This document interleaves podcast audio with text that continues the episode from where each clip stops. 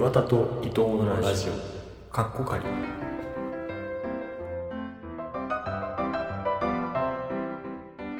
はい今日も始まりました。2月9日木曜日岩田と伊藤のラジオ。第280回伊藤隼人です。岩田英語です。はい。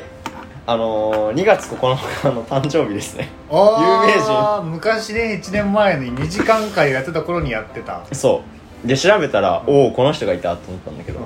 春日俊明さんね。ああそうなんだ。そオードリーのね。オードリーの。えー。この間久しぶりに聞いたけどやっぱ面オ白いールナイトね、うん。はいはいはいはいでもね2時間が結構しんどくなってきてるっていうのはあるんだよね。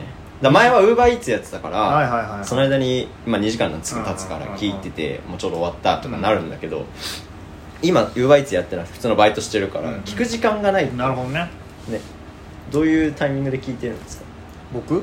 僕は通学があるからね。あー。のとまあ散歩とかも結構するのとあと家事、あーしながらみたいな。そうそうそう。料理のと皿洗い含めたら1時間ぐらいはかかるじゃん、うん。毎食さ。っそうね。てなったらまあそこで聞くかなみたいな感じでも通学チャリでしょ？かな。うんうんうん。そうそう両耳？あ両耳？ちょちょそれは言うなよ親も聞いてるんだから片耳片耳だし、うん。チャリは押しながら聞いてるからね じゃあ歩いていけよって話なんだけど。あのーうん。そう今日は、うん。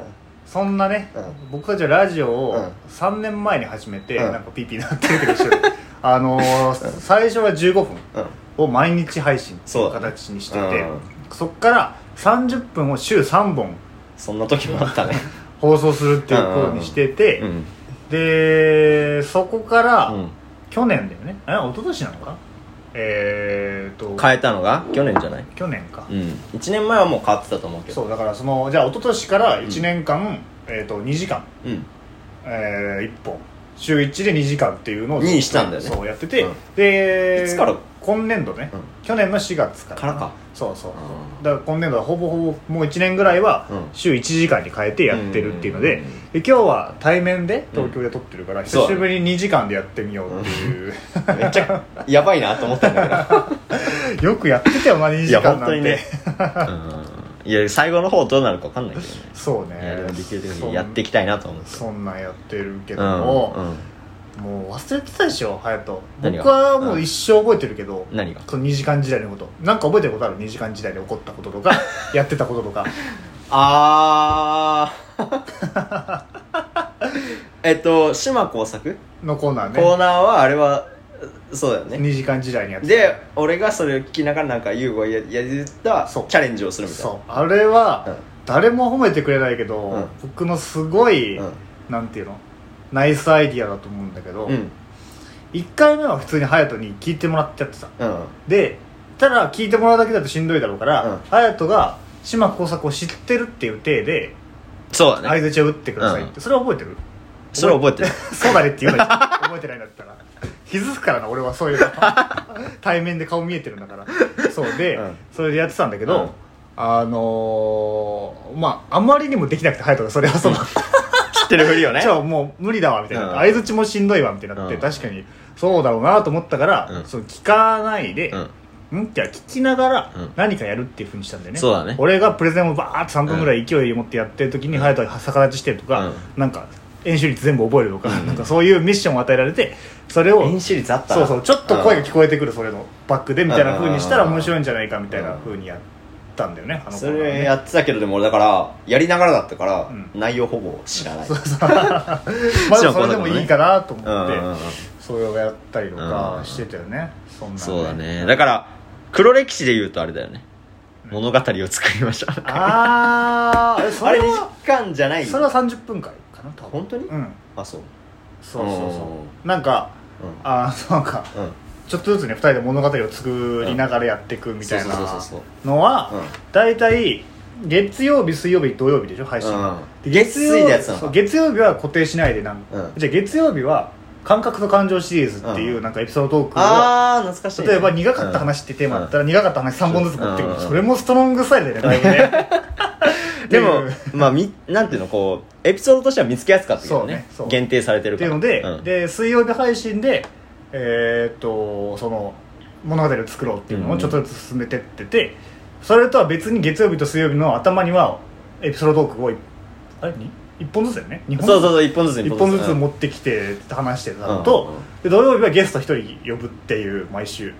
そんな時期ももあったよね。そうそうっていうのをずっとやってたやばいよねあれ。めちゃくちゃ忙しかったよね。すごいよね。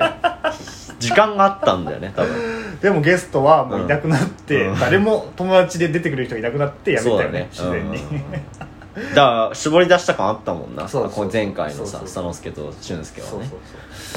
みたいなこういう対面の時にゲスト呼ぶっていうふうにししてたから、対面で2人でやってるの久しぶりじゃない？久しぶりだね。うん。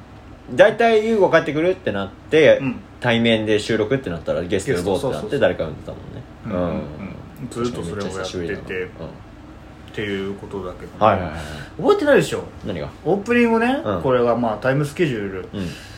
を言うと、うん。45分あるんですよ、うん。この2さ人で二人で話すっていう時間が。そう。だ全然覚えてなかったからさっき聞いて「え 45?」ってなって。15分だと思ったでしょ？あそうそうそうそう。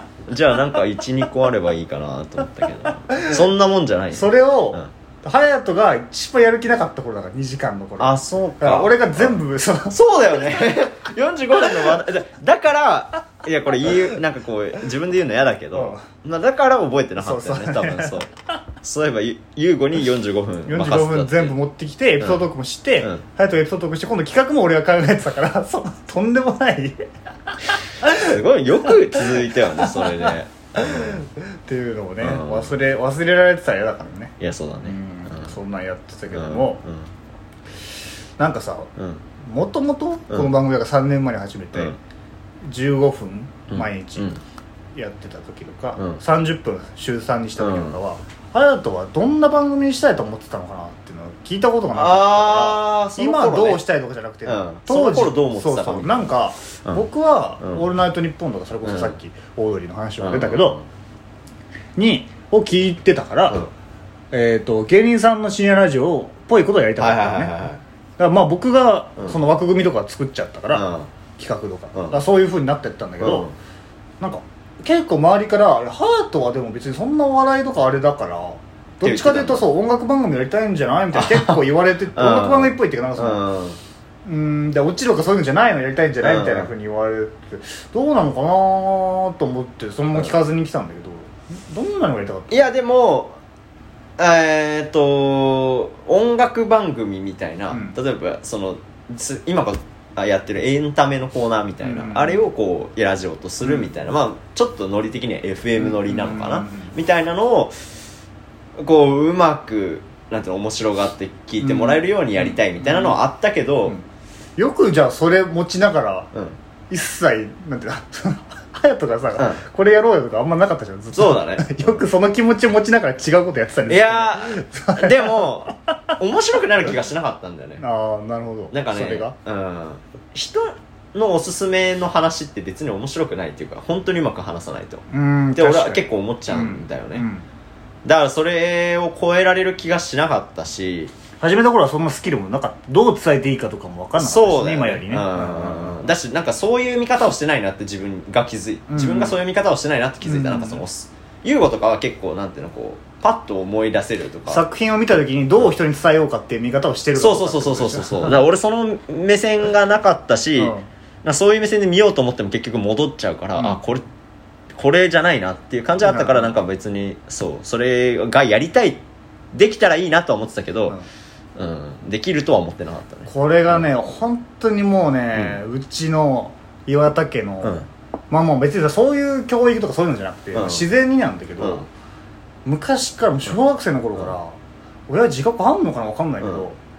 今日こういう作品を見たよとか、うんうん。えー、とい2つ上の先輩のこういう劇を見たよって言った時に、どういう内容だったの？って聞かれるの、あーなるほどね。食卓ででその時に、うん。なんかまあ面白かったよとかうん。言うと、うへえみたいな終わ終わってたんだよね。結構だから僕はもうそれをどう伝えるか。なるほどね。どう、ん。その面白かったものを面白かったものとして受け取ってもらうかをずっとやってたからなんかもう自然にね、うん。昔からねなんかその 見ながらどう伝えようかなみたいなふうに考える。それはでも、うん。その見てる時にさ100%集中してるとは言えないじゃん、うん。作品にさ。まあまあそうそれは弊害でもあるんだけど、うん。でもずっとそうだったんでね。育育ち方なるがほどね。あでもそれはあるかも。その親があって、うん。面白かったで話が続いちゃってたから別にそこの能力は身につかなかったね。そう、私なんか他人の説明とかも、うん。いや甘いなとかすごい思っちゃうんで今ああなるほどね。いやそうだよね。うん。いや別に僕がすごいうまいわけじゃないけどでもなんか伝えるんだったらこういう見方みたいなのあったりするわけじゃん。ね。うんそんなんそうだね。をやって。じゃあどこら辺で諦めたの？FM っぽい音楽 DJ やりたいっていうのはうーん30分とかになってからかな。ああ、うん。まあ諦めたのそれで。あ諦めた。これは無理だと思う。えだからちょこちょこいいなって思った時は話したりしてたと思うんだよね。でもなんかあこれは無理だわって思った。し、自分も別に話して楽しくなかったその人に勧めるっていうのは、うんうん。そのじゃあそれがなくなってからどんなのやりたかったの？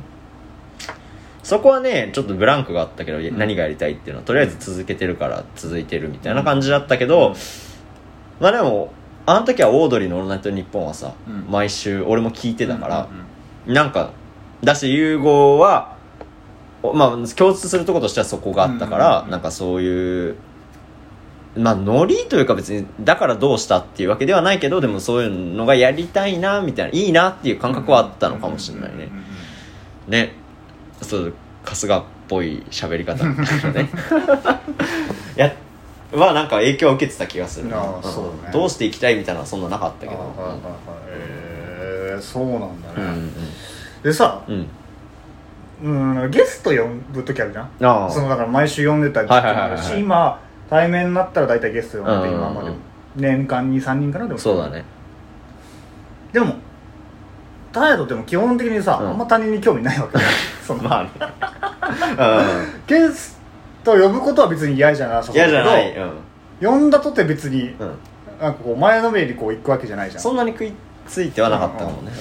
で、どう何思ってんのかなと思って言ってたの収録してる時そのあー。それを聞いたことなかったなとうんいや えでもなんかその話し方は変わるじゃん。なんかその内容がさふ二人で話してる時とは違うから、まあそれは楽しかったよね。その人に興味あるないとか関係なしに、普通になんかこう違うノリでできるっていうのは良かったし、うん。うんそうだな。でもあとはなんかこうあこうやって動いてんだとかいうのは、うん。まあ普通に自分の実生活に刺激とかはうんあったから、だからそのゲスト収録してる時間でさ、うん。俺はうもうその自分で考えた質問を送って、うん。それを台本としてうん。準備してきてもらってるからその順番どうしようとか時間どうとかうん。隼人ずっと黙ってんなとか、うん。そのどう振ろうかなみたいなのをずっと考えてるんだけうん。ど隼人、何考えてるのかなっていつもその 何も考えてないわけじゃないけどうん。でもなんかその聞きながらこうちょっと話広げられるかなとか思ったとこは広げるうん。し一応台本は持ってたから、うん。あじゃあこの時こうやって聞いてみようかなみたいなのを思っうん。て、そこをこうどう差し込めるかみたいなのをずっと考えてたかもしれないでも確かに話す量としては優子が圧倒的だったそうだから考えてる時間でも俺より長いはずじゃんうんうんうん。僕は喋ってる時間は考えられないからうんうんうんうん。うんだから何考えてるのかな？でもゲスト会はラジオモードじゃなかったかもそんなに。どういうこと？だから普通に話してるみたいになってた。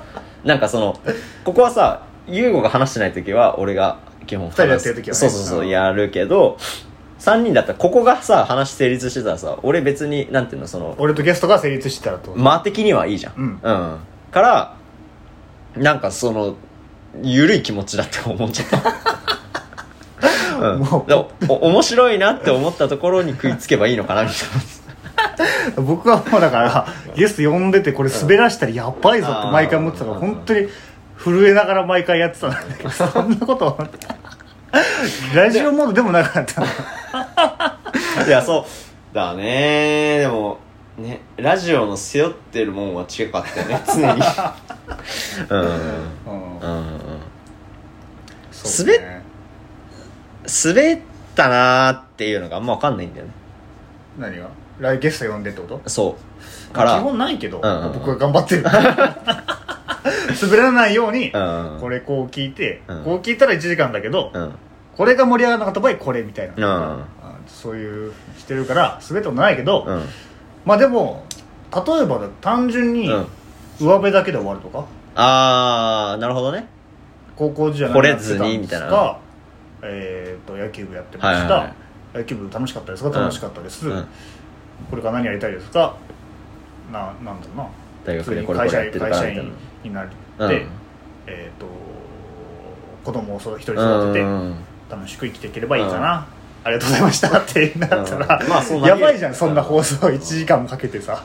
だから何かしら、うん。その今まで僕らが聞いたことない話とか、うーんこの人この気持ちこの人のこういうこの時どう思ってたとか、うん。っていうの聞いたことないなとか、うん。どういう生い立ちなのか聞いたことないなとか、なんかうーん感情のその上でも下でもいいんだけど、うん。一番楽しかった話とか一番しんどかった時とか、そういう何かしらあんまり聞いたことない話、うん。かつその人の魅力というか、はいはいはい。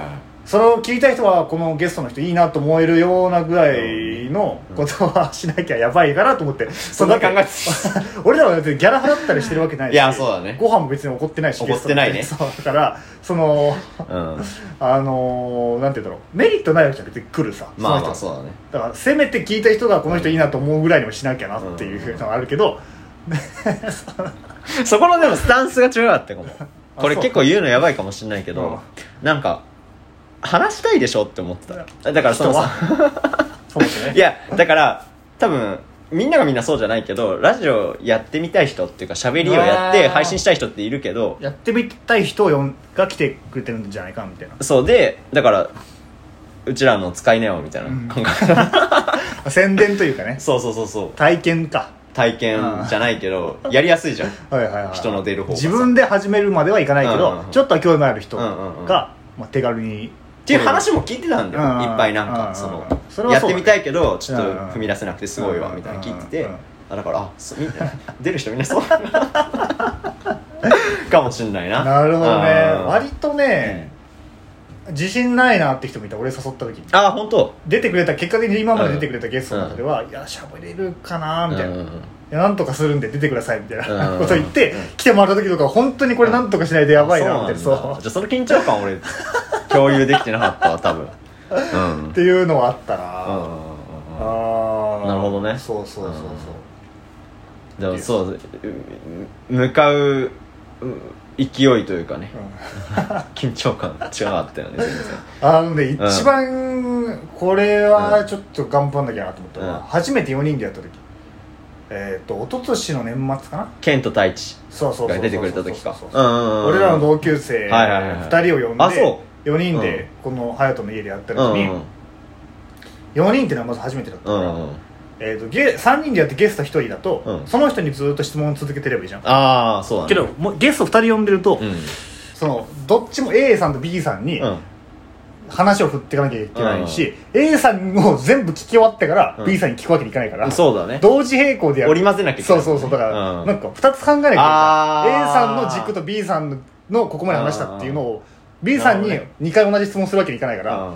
両方同時進行で進めなきゃいけないじゃん、ってのと隼人喋ってないなっていう プラスで。うんうん3つ軸ぐらいの。あそうなんだ。だからうん。これはできるか分かんない。できたけどうん。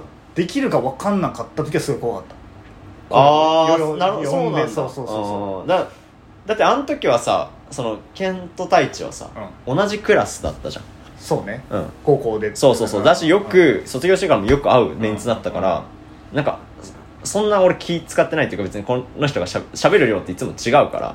このあ人ああとはそのもう2人はゲゲゲストで出たことがあったからね。うん。あそうだね。そうだね。それも結構ね。うんうんうん。うんそうだからそんなにそうそうだったんだ、うん。4人で収録する時は。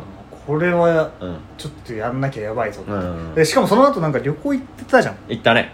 その収録してそのまま車でみうん。たいな感じだったから盛り上がんなかったやばいな。この後もと思ってた。ら行くのはそうやばいもんね旅行ね、そうなんとしてもっていううん。感じだった。あーそうなんだ。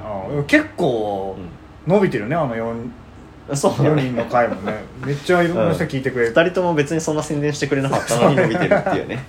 うん。だし、うん。まあこの間もそうだよね。この間俊介とそう。佐之助呼んだ時、まあでもその時はうん。4人はやれるって思ってたかああらだけどでもやっぱりそのそっちの方が緊張感ある気がす佐る之助も俊介も僕は話したことなかったから、うん。これもやっぱ滑らしてるやっべえなっていうのはあったね。うんうんうんうんもう俺はなかったけど。う思ったの？佐之助と俊介呼んだ時。あじゃどうん。ああっちが今日か、えー、と昨年じゃあ、うん。おととしの年末に、うん。太一と健人うん。で呼んで初めて4人でやった時はどう思ってたの、あいや呼ぶ時はだから普通に楽しみだなと思ってた。なんか普段話してる感じがこの収録に出たら いつもと違う雰囲気になるなって思ったし。うんうんまあただちょっと危惧してたのはその一人ずつさ、うん。えトークを用意してこう、うんあ持ち寄ってっていうスタイルだったじゃん、うんだからそれこそ一人が話してる時に、ねその相づちだけになっちゃうみたいなのは、まあそれは避けたいなって思ってて、うんなんか聞いててもこうこういう掛け合いが聞いてた方が面白いなって思うから、うんそういうふうにできるだけしたいなっていう意識はあった、そうね、うん。でもなんか、うん。ケントとかもしっかり話してくれたよね。別れた話とかしてたもんなあいつが、そっかその話もしてたのか。よくそんな俺らだって自分らの恋愛全然話さないのによくしてくれたよねゲねえストね。えねで来てねえ、うんちょっとね袖まくってる感じだったけど。で、でもさそう今思い出したわ。うん。ケント遅れてきたんだよその収録に。あそうだ。で最初三人でもう時間がケツがあったから、最初3人で始めてうん来てみたいなうんところも大変だった。今来ましたみたいな。うんそうそうそう。そうだったねそういうでもそれは、うん。そこまでいっちゃうと逆にハプニングっちゃハプニングだから、うん。なんかすごいやったるぞみたいな感じだった。から、うんネタにもできるしね。俺はもう、うん。ここをうまくさばいたら絶対うん。みんな褒めてくれるだろうなと思って全然褒めてくれなかったけど誰も。あケントもでもケントの友達が聞いて、うん。なんか仕切ってた声面白かった、うん。すごい変で言ってくれたって聞いえて、嬉しかったけどね。あでも優吾のそれはねちょくちょく聞くよ。あ本当に？俺の知り合いも、出すよそこで止めてない。自分で止めてないでなんで俺に回ってこないよ全部。ああそれこそ駅で働いてた時のさ うんあのバイト仲うん間とかもまあ俺が働いてて仲良かった時は結構聞いてくれててへそう。あの岩田君っていう子はなんかこうすごいねみたいなあ本当に？うん。そう言ってたよ。そうなんだ、うん。そう。うん。でじゃあ、えー、とこの間、うん。俊介と房之助呼んだ時はどう思ってたの？あの回は俺は本当に分かんないなって思ってた。なんかどうなるか分かんないな。そうどうなるか分かんないな。隼人は消極的だったの。俺が呼んじゃえって感じだったうん。ね二人とも。恐怖はなかったけどそんなに、うん。でも房之助は俺話したことないしちゃんと、うん。まあなんか本人曰く卒業の時に話したらしいんだけど 俺は覚えてなくて、うん。で俊介もよく会うけど、うん。でも話すそんなになんかこう話すっていう感じでも話すようになったのはつい最近みたいな感じだったから、うんまあ掘る余地はあるなというか、うん。何を考えてたのかとかは、うん。どこからそうやって話すのが楽しくなったのかとか、うん。そういうのは聞きたいなと思ってたからなんか俺は何俊介狙いじゃないけどああまあそうそう。関わりがある人だからね俊介はね。で房之助は多分い自分がやってること話すのは慣れてるだろうから、んん。話せるだろうなと思ってたから、だし優吾は聞くだろうから、うん。まあ、そこはなんか成立しそうだから、うん。そう。で優吾と俊介は本当に接点ないの知ってたから、そうね。まあこう俺はなんていうの俊介を何聞くかみたいなのはうんうん考えてればいいかなと思ってたけどそうだね。何聞いたかは覚えてた うんうん。俊介は俊介房之助ね。うん。あで俊介は別に俊介は悪いとかじゃなくてむしろうん。僕はそっちの方が幸せうん。だからそのまま行ってほしいなと思ってたんだけうん。どでも僕の狙いがめちゃくちゃ外れたのはうん。これ俊介が悪いんじゃなくてねうん。俺の見当違いなんだけどうん俊介が暗さがあるって言ってたじゃん。ふと見せる暗さが。明るいけどふと見せる暗さがある。うん。そこに自覚的だと思ってたの。勝手に俺はああはいはいはい。はいそこを掘れば絶対出てくると思ってたけど、うん。自覚的自覚的じゃなかった時に、ねうん。結構序盤でそれが分かった時に、うん。一瞬真っ白になったあーそうなんだ。これどうしようっていう、うん。そこからこう出てくるって思ってたからね。で最終的で、うん。角度を変えてうん。続いていけばその自覚みたいなのが出てくるうん。に気づいていくかな、うん。あこれがそっか。そう言われてみれば自覚的だわ。っていうふうになるかなと思って最後になんなかったじゃん。気づかずじまいだったよね。う。ん。それはだけど俊介絶対そっちの方が幸せだから、うん。僕みたいにならない。方がいいから絶対幸せなんだ、と思うからそのまま行ってほしいんだけど、うん。そ僕のプラン的にはん。それは結構、うん。おおどうしようって感じだったうなーん。なるほどね。でも俺あの瞬間は面白かったよ。あ本当に、うん だからもそうだと思ってた？自覚的だと思ってた？俊介は。ある程度は気づいてると思ってた。うんそういう目してたよな、うん。俺らに心開いてなかっただけかもしれない。いやいやもしかしたらそうかもしんないけど。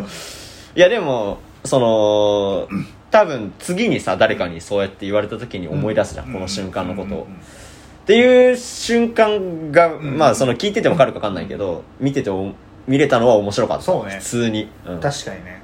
だから、逆にうん。俊介に今までそういうこと言った人がいなかったんだ。ってそうじゃない？いうのは嬉しかったよね。そこに気づいてる気がするっていう、そうだね。そうそう。確かに確かに。言われたことあるとも言ってなかった、うそれは言ってたか分かんないえけど。言って、うん。いや俺が一回言ったぐらいで、うんうんうんでもその時はそんなに響いてなかったそういうのが面白いなって思ってたかも、そうね。ゲスト会は。そうそうそうなんかこそういう瞬間を、が人少しでもあれば、だからそう俊介はそれがやりやすい人だったんです、うん非常に、ん近いけど、うん。そんなに俊介について話すっていうのはなかったから、そうだね。うんうんうん。他のゲストとかはさ遠かったりするとさ、うんうん。実はこう思ってたっていうのはないじゃん、うんうん。そんなに。ううん。んラジオ以外でさ、うん。うんまあ、数人でうん。うん普通にご飯食べに行ったりするわ、俺なしでね。はいはい。隼人は自分のコミュニティで、うん。そういう時はどういう立ち位置なの？隼人はいつも。立ち位置？よく話すのか？うん。黙ってる方なのか？喋んない。あでもコミュニティによるよ。うん。だからその年下が多かったらまあある程度振らなきゃなって思って、ええー、そうなんだ、うんうんうん、これそういえばどうなの？みたいな話はしたりするよ、うん。うんうんだしまあこうどうやったらつながるかな？みたいなのは考えるけど。やれよラジオで 同世代同世代はまた別か、でもなんかその年上、うん。それこそ前行ってた学校とかはもうほぼ最年少ぐらいだったから、うん。もうそしたらいじられキャラに徹するよね。振られ待ちというか、振られ待ちだしうん。なんかなんていうのこういじりやすいでしょっていうボケしたりとか。できない。うん。ね。ちょできない風だよね、うん。0.8ぐらいの能力でね。そうそうそう。普段は1だとしたうんらうんそう。0.8ぐらいの能力で飯食ったりしてるよ、ね、飯食ったりするね。そうだね。うん。そのスイッチはあるかもあなー同年代はまた一番そこがシリアスかもしれなうん。いなんか別に気使わないし振らないし話も。うん。でもまあおもし本当に興味あることを聞くみたいな感じかもしれない。なんかさやっぱ俺、あんま慣れてないコミュニティで、うん。うんだとなんかどうしてもね目立たないようにしちゃうんだよね。そっちなんだ。選択、うん。分かれ道があった時にうん。目立たない方っていう基準で選んじゃうんで、うんうんうんうん。あんまりなんか自分が出ずに帰ることがめちゃくちゃ多いんだよね今でも。うんラジオ聞いたらびっくりするんだろうなそんな人が。そうだよ。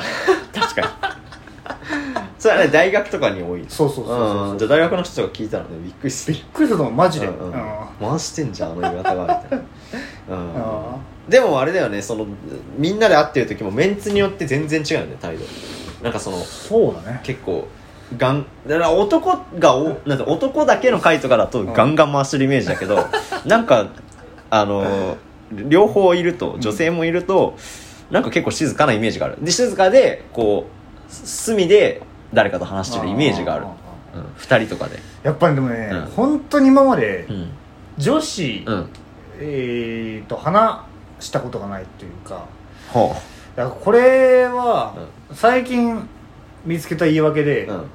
誰も共感してくれないんだけど、うん僕結構ずっと彼女がいたのよ。うんそうそれは別に一人の人じゃなくて何人。か、うん。彼女がいると同時に？ん違う同時にじゃないよ。だったとしても言わないしね同時にはラジオで。だからその、彼女がいると、うん。他の、まあ、異性って言い方があれなのか、うん。僕にとっての恋愛対象者が異性で、うん。でその恋愛対象者である異性と、うん。他の彼女以外の異性と,、うん。えー、と話してるとちょっと微妙な感じじゃん、えうん。何仲良く話してんの、うん。みたいなちょっと嫉妬されるみたいな、はいはいはい。で嫌な思いするだろうなうん。と思って、俺は女他のクラスメートの女子とかと、うん。ほとんど話さないまあそうだっできたの、うん。今までそれを真面目に守って、で大学に来て、うん。彼女がいなくなった時に、女友達の距離の縮め方が分かんなくなったの。ああなる中ほど、ね、学生以来、うんずっといたから、うん。こんな言い方あれだけど。本当だよ。だから、うん。中1の時の縮め方しか知らない俺。ああ全然違うね。全然違う。大大学学ではもう、だからそそうだね。のどこまで、うん。え二人でご飯とか行っていいのかダメなのかみたいな話、うんうんうんなるほどね。全く分かんなかったんだけど、うん。最近うん。そんな話を女子に何人かにうん。聞いてもらった時に、うん。いや別に同じでいいんじゃないみたいなその異性だからどうとかそんなのあんま気にしなくてもいいんじゃないって言われて、うん。あそういうもんなのかうんと思って、うん。最近ちょっとだけ気にならなくなった。あ男目の前に女子2人座ってたとしても、うん。男子2人座ってると思えばいいんだと思ったら、うん。ちょっと気が楽になった。なるほどね。それでもまだまだだけど、うん。なるほどね。気になる？女子と男子で対応変わったりする？いやー人によるよね本当に だからまあこの言い方はあれだけど、どんぐらいきなんていうのその恋愛に発展する確率みたいな。のが自分の中で何パーセントかによって変わる、本当にないなっていう人だったら男ほぼ男と変わらない。あまあ下ネタとかは言わないけど、でもそうだねそう普通に話すとか気の使い方とかは別に全然、うん、男と変わんなくて、なまあ、そのパーセンテージが上がっていくごとにうん。ちょっとたちょっとずつ対応が変わってくるよね、うん、そうだよな。普通逆であるべきなんだけどな。恋まあ愛対象者そうだよねであればあるほどちゃんと話せば話さなきゃいけないんだろうけどうんうんうん。それができないよねなんかねでもフラットにしようとは思ってるんだよね。あー。そうなっちゃうだけであって、あー。それで言うとおまあこれも一般論だから、うん。僕が生きてきた情の統計だけど、うん。女の子って割とさ、恋愛対象入るか入んないかみたいなのしっかりじゃん。うんうん。うん男子が、うん。この男子は入ってる、入ってない人はもう入ってないのに入ったらずっと入ってないみたいうん。な感じじゃん、うん。俺それがないかも。ああ恋愛対象害がないよね、はいわかるわかる。異性に対してその。可能性は秘めてるよ別に全員ないだよ常にねそうそうそそうなんだよな。そうだよね。うんだからねショックなんだよね。う何が？そのじ女子のその友達フォルダうんーには入っちゃった時、いはいはい。別にそれが自分がすごい好きな人とかじゃなくても、うん。やっぱちょっと意味が分かんないよね。ショックだこっちからして意味が分かんないから。分かんないそう。うん。でもそういうもんだなって最近は分かるようになって、うんうん。ただ嫌だよね、うん。なんかその友達って思ってる人に友達って言われるのもちょっと嫌だ。うんうんうんうん。っていう面はあるよね。うんうんうんうん。うんうんどうなのかね。女子がうん。たくさん話してくれる人っうん。うんていうのは友達フォルダに入ってるから話してくれるのかな？さっきの理論で言うと。いやそううともなんだろうね限らないんじゃないそれ難しいよね。いやそうだね。でも話し方でわかるよね、うん。あこいつはもう俺のことは友達フォルダーだなって、逆にそれで気が楽になることもある。うん。変に恋愛対象になってて自分はそんなになんかこうあの可能性低いなって思ってる時はうん。ちょっとしんどかったりするよね。うん。うん、そうだな。確かにな。うん。女子とね。うん。この間さうん。大学の1年生の時にうん。仲良かったうん。こうなんかはグループ活動みたいなのがあった授業でうん。そのグループだった俺ともう一人男子と、うん。あと女子2人の4人でご飯食べたんだけど、うん。なんかなんて言うんだろうな。それがすごいそこでなんとなくあこういう感じなのかみたいな女子をその全部恋愛対象に入れて緊張せずに、うん。女子を男子と思って話すっていうのはこの感じなのあーかみたいな感覚が。若干ちょっとだけ見えはははは今までよりは話した気がする。でもうん。でも全然グループの中で一番話してなかったです。から それでもね、うん。なんとなくちょっとだけ分かった気がする。ああなるほどね。うん。うんこのかんこの方向でいけばいいのかなみたいな。でもねなんかねその駆け引きがないままうん、うん、何回も会うと俺飽きてきちゃうんだよね。どういうこだからと恋愛対象い恋愛対象としてじゃない女子の価値がないってこと言い換えるとそうなっちゃう違う違うよ。いやそうじゃないよね。そうじゃないよね。うんそうじゃないっていう理由を今 こう話せないけどそうじゃないと。まあ一般的にうん。女子と男子で趣味が合いにくいとか、うん。そういうのもあるかもね。いや男子とかかと野球の話がしたりとかっていう、うん。女子は趣味がう。ん。合わないことが多いっていうことはあるかもね。そうだだからね何話せばいいんだろうっていうのが尽きる。うん。うん。っていうのはあるかもね。あんまり会いたいって思えなくなってくる、へー。本当に完全に友達だと。それはな難しいな語弊まあでも男子もそうだよね別に。うんそうそうだね。リピートして会う人なんてそんなにないよね、うんうんうんうんうんまあそうだな、なんだろうね。うん。なまあまあ合う合わないなんだろうな。要は別に男女の関係なし。に、うん。でもその恋愛っていうのはちょっと絡んでくるかも女子の場合はね。うん。うん。うんうんうんなんかやっぱでもラジオ初めてこう俺笑笑えるようになったというかうん。か別にラジオでさ、笑った笑い声あった方がいいじゃん絶対、うん。リアクションとしてさ、うん。っていうので別に無からは笑わないけど、うん。普通に生きてて面白いなだから笑うまでじゃないかなっていうようなことで、ラジオだと笑あ面白いって面白がれるようになったんだね俺は。そうそうそう、うん。えー、そうあそんな面白いなんか、うん。まあ笑いの沸点が下がったというかさ、うん。だからそのまあそれは結構得得というかなんていうの、まあせめてそんな緊張して話せなかったとしてもせめて笑たくさん笑っとこうと思ってうん。笑ってたんだけど、うん。その4人で飯食って帰りに、うん。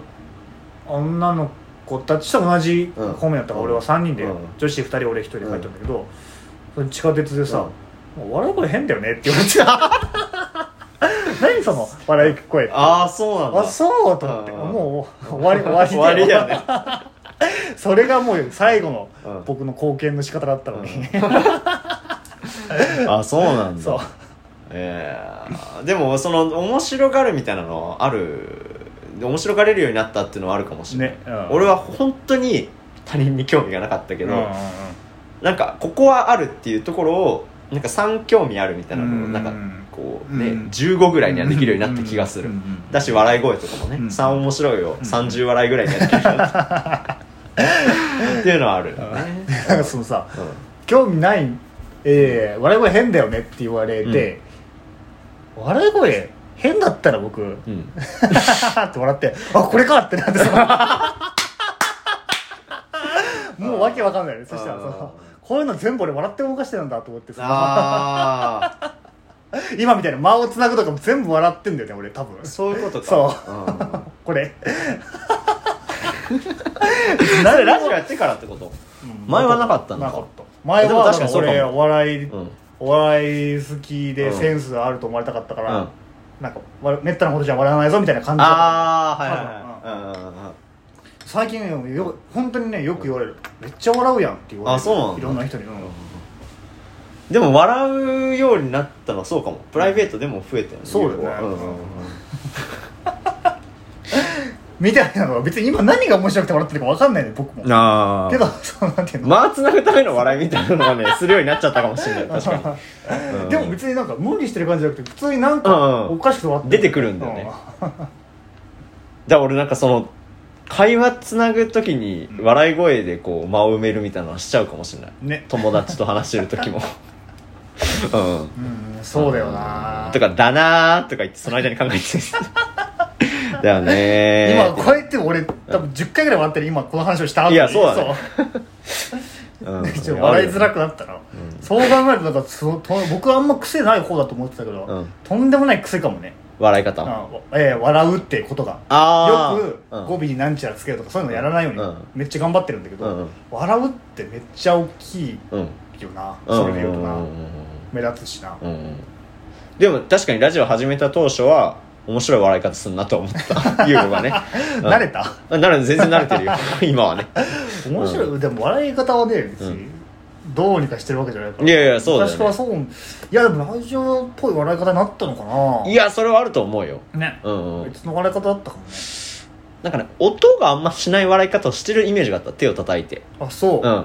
でもおすごい面白い時ね。でも音がついたそこに。うんそうだよな。ね。なんかその、うん。みんなでいる時にさ、うん。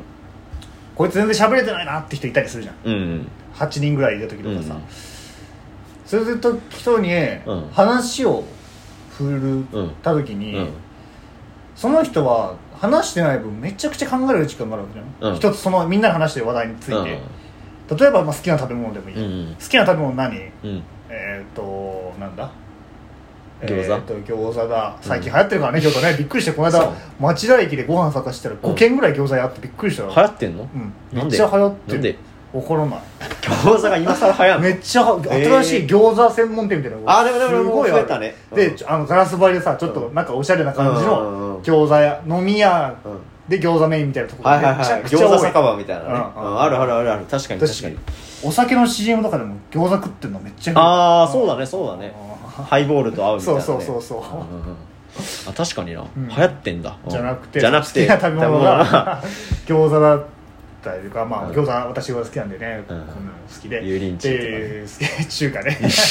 だから麻婆豆腐好きなんだよね、うん。俺は麻婆豆腐好きだから、うん。話をして。でこの、えー、と人が一人話してない人がいる何回もいっうん。て思って。うん。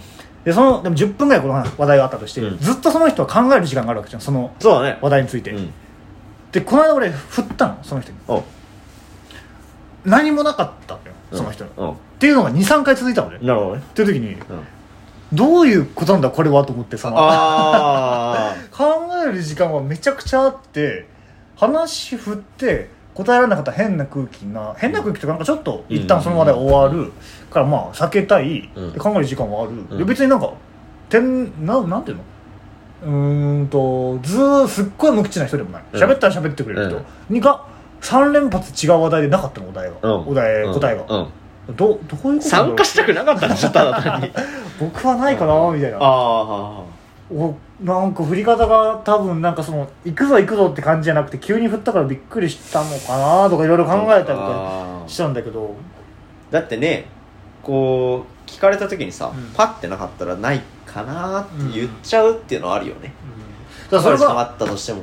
好きな食べ物の話しようか、何が好きなの？で一発目に聞かれたらそれはないは分かるよ、ないというかなんかあんまり言えないっていうのは分かるけど、そこそのねもう続いてる中だかいろいろ出てくると思うんだけどね、ちょっと不思議だねでもそれは、ねうん。うん。話さない子ではないんだもんね。そうそうそうそうそう、うん。嫌いなのかな俺のことが。なのか 俺のパスは受けたくないのかな。嫌いだったとしたらでもささっと答えるかもしれない。適当な返事で。ねうん。ん、ちゃんと答えたかったんだね逆に言ったら。あ,、まあ、あとは、話が盛り上がりすぎると僕は自分の話なんてと思っちゃうかな。自分の話なんて？自分に注目が集まるのがきつい人が多いと。あー。あーそうなんだ。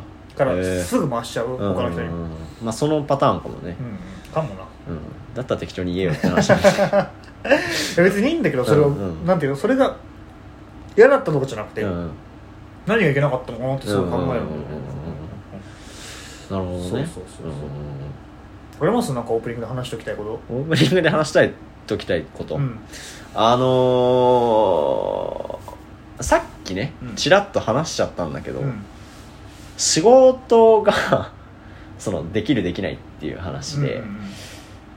まああのーアルバイトをね久しぶりにやり始めて、うんなんか仕事を覚えるってことを久しぶりにやったんだけども、うんいかんせん手が遅いのね俺はね。ああいや俺も遅いよ。うんでもうなんかすごい少ない人数でうん。いろんな仕事をこうバーバーバーバーって回さなきゃいけないところで、うん。まあそれが結構そのみんなの帰れる時間とかに影響しちゃうのよ、うんうん。その例えばお昼ぐらいにこれがちょっと遅かったからっていうのが結構ずれ込んできちゃう仕事で、そう。でまあなんかみんなさこうパキパキやっていくわけテキパキやっていくのよ、うんうんなんかそれってど なんていうのその生まれ持ったものなのか手が速くないっていうのは、うん。意識の問題なのか、うん。何なんだろうなと思ってでも手が速くないっていうかそのなんていうのパキパキテキパキやる側じゃなパキパキって テキパキやるうん。側じゃないって言ってたじゃんさっき、いやなんかだからそういうだってさこれからね仕事するってなってさどうどういう意識でししていくのかなって思って。確かにね、うんうんうん。もう慣れるのが遅いと捉えてる俺は。仕事が遅いっていうのは、はいはいはいはい。慣れたら別にうん。そこまで差はなくなる、うんうんうん。うん慣れるのが遅いっていうふうに捉えてる。器用な人はうん。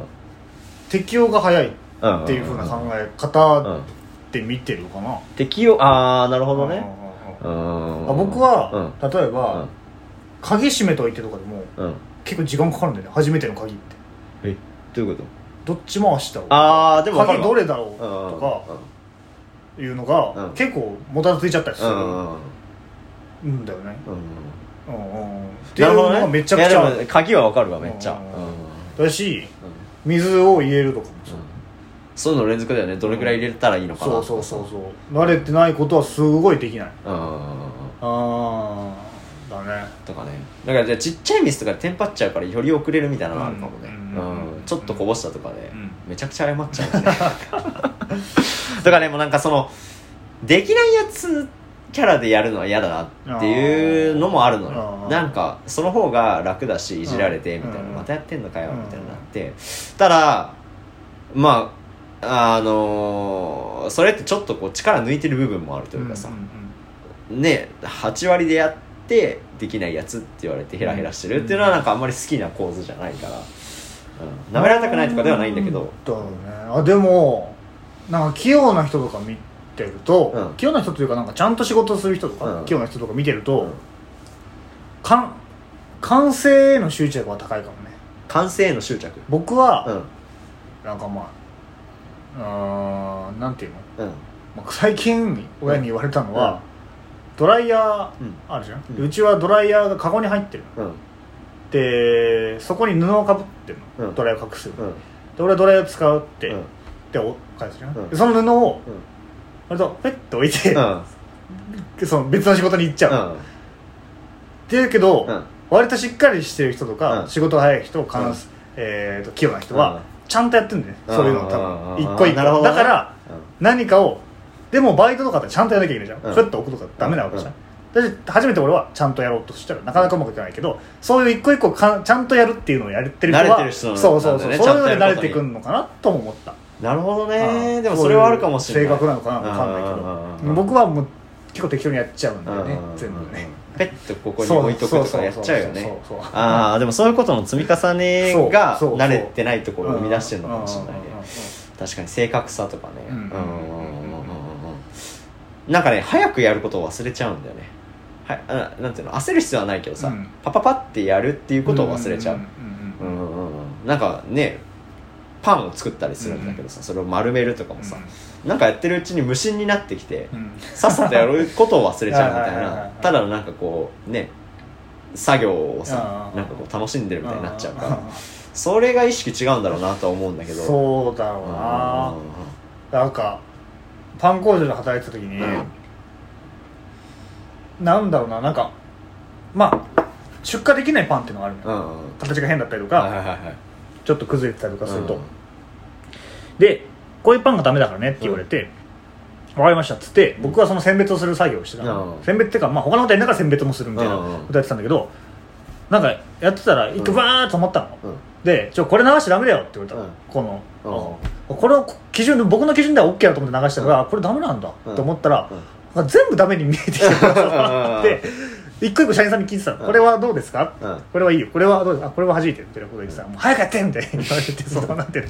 あそっか。ここは時間も大事な場なんだってそれこそさなるほどね。そうそんちょかっとわかる。選別だけに集中しちゃってゆったりになっちゃったんだよね。そう。こ こうなんか見えなくなる。マルチタスクだよね要は。その急がなきゃいけないけど丁寧にっていうのがさ なんかなかなかなれないけどでもこれ身についたらなんかこうちょっと変わるかもなっていうのは思う。それ普段もね。う例えば俺さ優吾も知ってると思うけど、うん。集合時間に遅れるのよ。っていうのは多分そういうのの連続で例えば朝やんなきゃいけないことが、うん。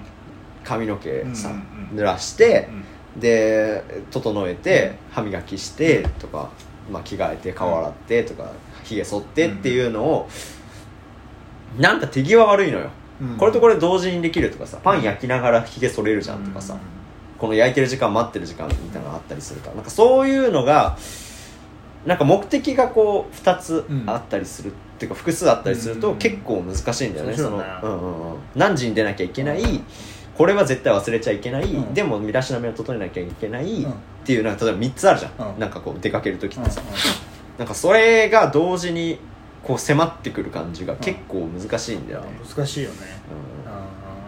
うん。料理なんか難しいよなああそうだね。うんこっち進んでる間にこっちやっといてとかさこれ洗い物大変だから今洗っとこうとかさ。んんんそういうのがねうんなんかできるようになるのかなと思うけどわかんないな。確かにうんな。うん。うんうんあれが一番苦手だった。何？パン工場うん。で最後にしゅ、えーとできてきたパンうをんレーえーとお盆みたいなのにうん。9個乗せてください。ほそれをうう。ん例えば31段積み重ねて、うん。31段までいったら次の土台にまた1からうん。積み重ねてくださいって言われてて、うんっていうのってことは、うん。123456789うん。をワンレーンにパンを9個乗せるっていうのと、うん今何段目かっていうのを同時に考えなきゃいけないってんう苦手そうすぎてそれがその。あそれむずいわ。7の21の8の22え？21のみたいなうん。そうなって。うんでももう次々いくのが数え直す時間があんまないからさ。うん。やばあれはやばかったな。俺それあるわ。確かに。あのうん。数えながらさ余らしちゃいけないとかさうん。何段作るとか結構あるな。うん。で時間も気にしてさ。そうそうそう。そうそんなんは僕は最終的にもう背番号だよね。そうだったよね巨人の背番号。うんで今安倍氏10だから安倍晋之助うんで安倍の歌をちょっと歌いながら1239ですごいやり方だね。11は久保優也っていうピッチャー昔いたなとか考えて、そんなこと考えてたらもう集中もできない。ないんだけど、うん。そういういうふうにするしかない。工夫するしかないよねだプラスその数えながらさ時間気にしててさ、うん。お客さんが「すいません」って言ったらそっちの対応行かなきゃいけない。ああそっか。でうん。プラスパンとかもさ、うんもう常にこう焼いてられるよううんに同時並行でうん。なんか 4, 4つぐらいやってたりするからあこの時間切れた今タイマー止めたよなっていうのを忘れてたりするの。対応してる間に。あでもこれできる人はパパパってできるから、まあでも身につけられる能力なのかもしれないけど、うん。生まれ持ったものとしてはとろいんだろうなっては思うよね。そうだあなでも仕事できるって言われたよね。嬉しいもんな仕事できるって言われるのそうだな。うん。あんま言われたことないかもでも。俺あ本当？大体できないあー。何も。うん。俺現場系は得意なのよ。あの例えばさテント作って芝居とかだったらあー。そう。設営とか。そう設営とかこれ入れてとか無理無理。これ持ってってとか。喋ってずっと後ろで喋って。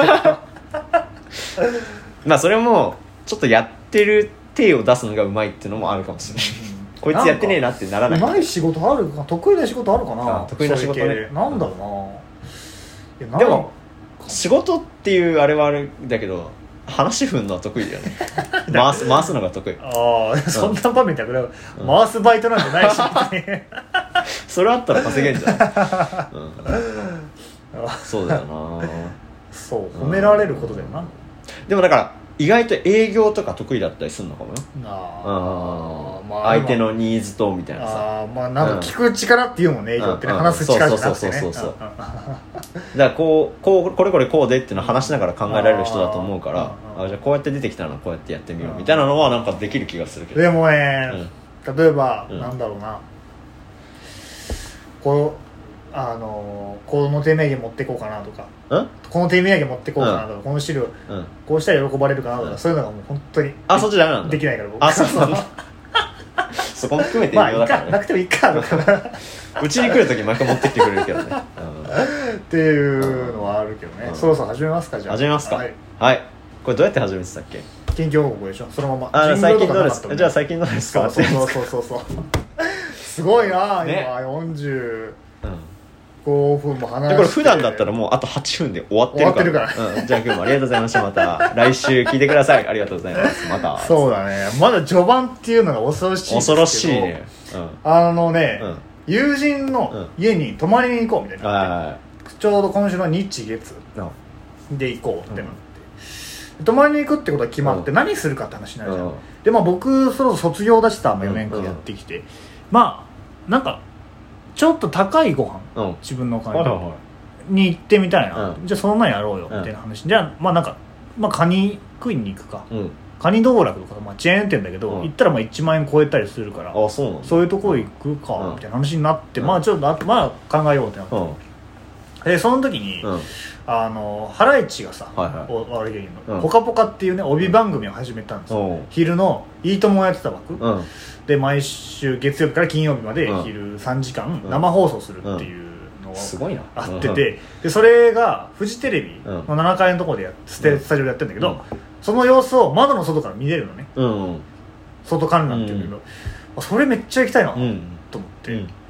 でもなんか友達はそんなバラエティーとか興味ない感じだったけど、うん。まあ、これは絶対行きたいと思って、うん。そのまあ、じゃあお台場観光行くか、うん。みたいなふうにしてうん「ぽかぽか」もちょっと見たいし、みたいなふうにうん行ったのね、でその月曜日にうん泊まってから月曜日出かけるって言ってたんだけど、その月曜日は僕が、もうハライチもめちゃくちゃ好き僕うん。ずっとラジオ聞いてるから好きだし伊集院さん伊集院光さんっていうタレントのうん方も僕ずっとラジオ聞いてめちゃくちゃファンうん。だからその人が月曜レギュラーなのよ。だからもう月曜日行こうと思って、でそう決めてて、うん。でまあそう決まってからも、うん。まあ、ラジオが聞いてて、うん。そしたらハライチのターンっていうハライチのラジオを聞いてた時に、うん。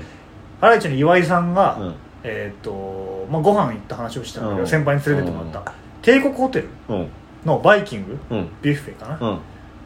が、まあ、発祥なのってバイキング。形式が発祥したのが帝国ホテルだって日本では、っていうところの日比谷東京の、行ってきたと。うん。うんでそれがめちゃくちゃ美味しかったっていう話をラジオにしてて、いいよと思って、うん。帝国ホテルい行ってみようかな。やば。って思って、うん。誘っいいどう？ってうん。あいいね、うん。みたいになったから、ん。行こうってなって。マジで？そう、うん。すごいね。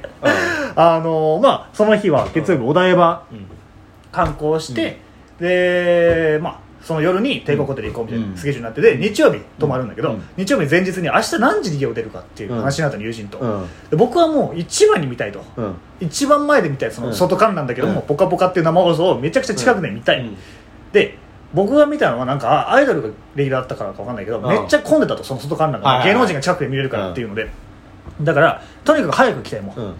2時間ぐらい待つでもいいからもう早く行きたいって、うん。なって、うんで友達好きじゃないよね そんなに。11時45う分から開始なのに生放送が、うんうん。まあ、まあ家は、まあ、9時に出るよねみたいな話、え？って言われて、うんうんいや10時に出るんで間に合うでしょう、うん。いやいやいや9時だよみたいになって、で結果的になんか でも、まあ、僕だけ一人で行くわ。って言って、その友達は、うん。ちょっと寝ててって言って起きてきてっていうね、うんもうね2人でせっかく1泊2日で遊ぼうって言ってたのに、もう僕だけ早く行ってさ、うんそれで行ったら、うん。誰もいなくて、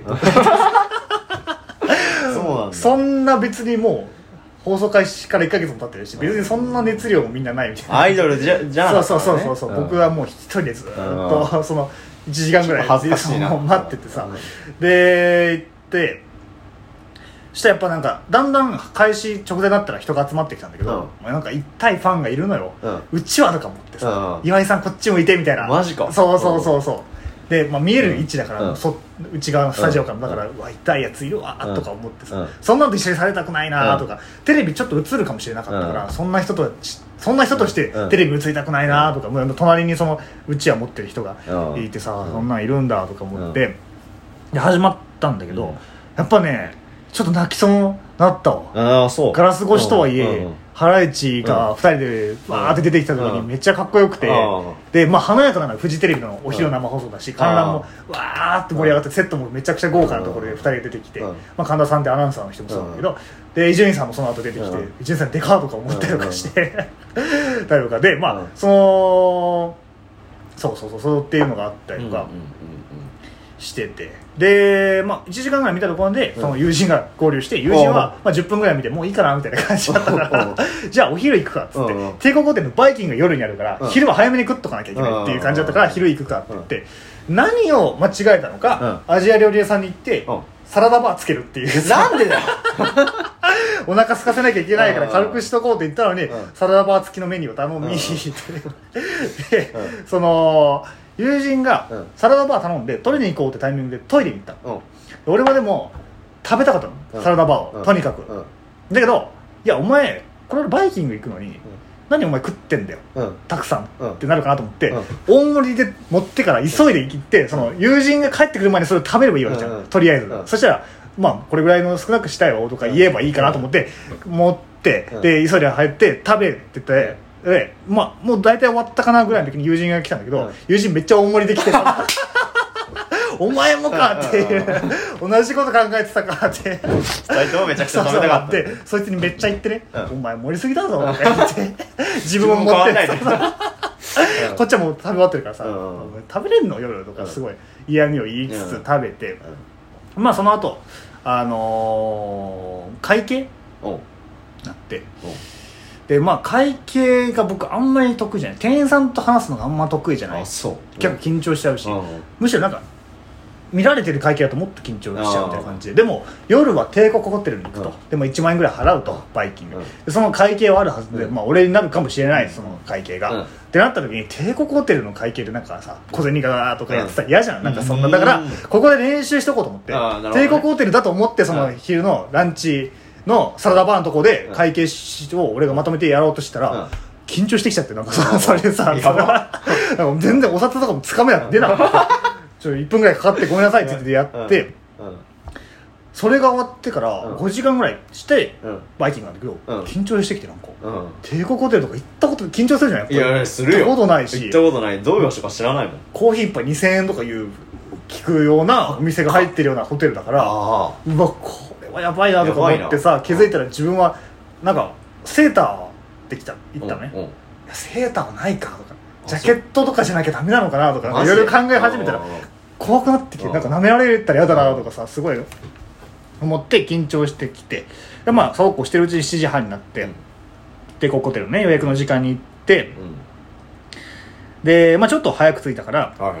友人トイレに行くって言ってたから、うん。でなんか下のフロアにうんショッピングコーナーみたいなのがあ書いてあ。ったのね、何があるか知らないけど、でその今日みたいなそのラジオの収録で隼人の家で行くのがその次の日に行く予定だったから、はその差し入れみたいなの買おうかなみたいな。すごいな。お菓子なんか売ってたら買おうかなと思って、うん。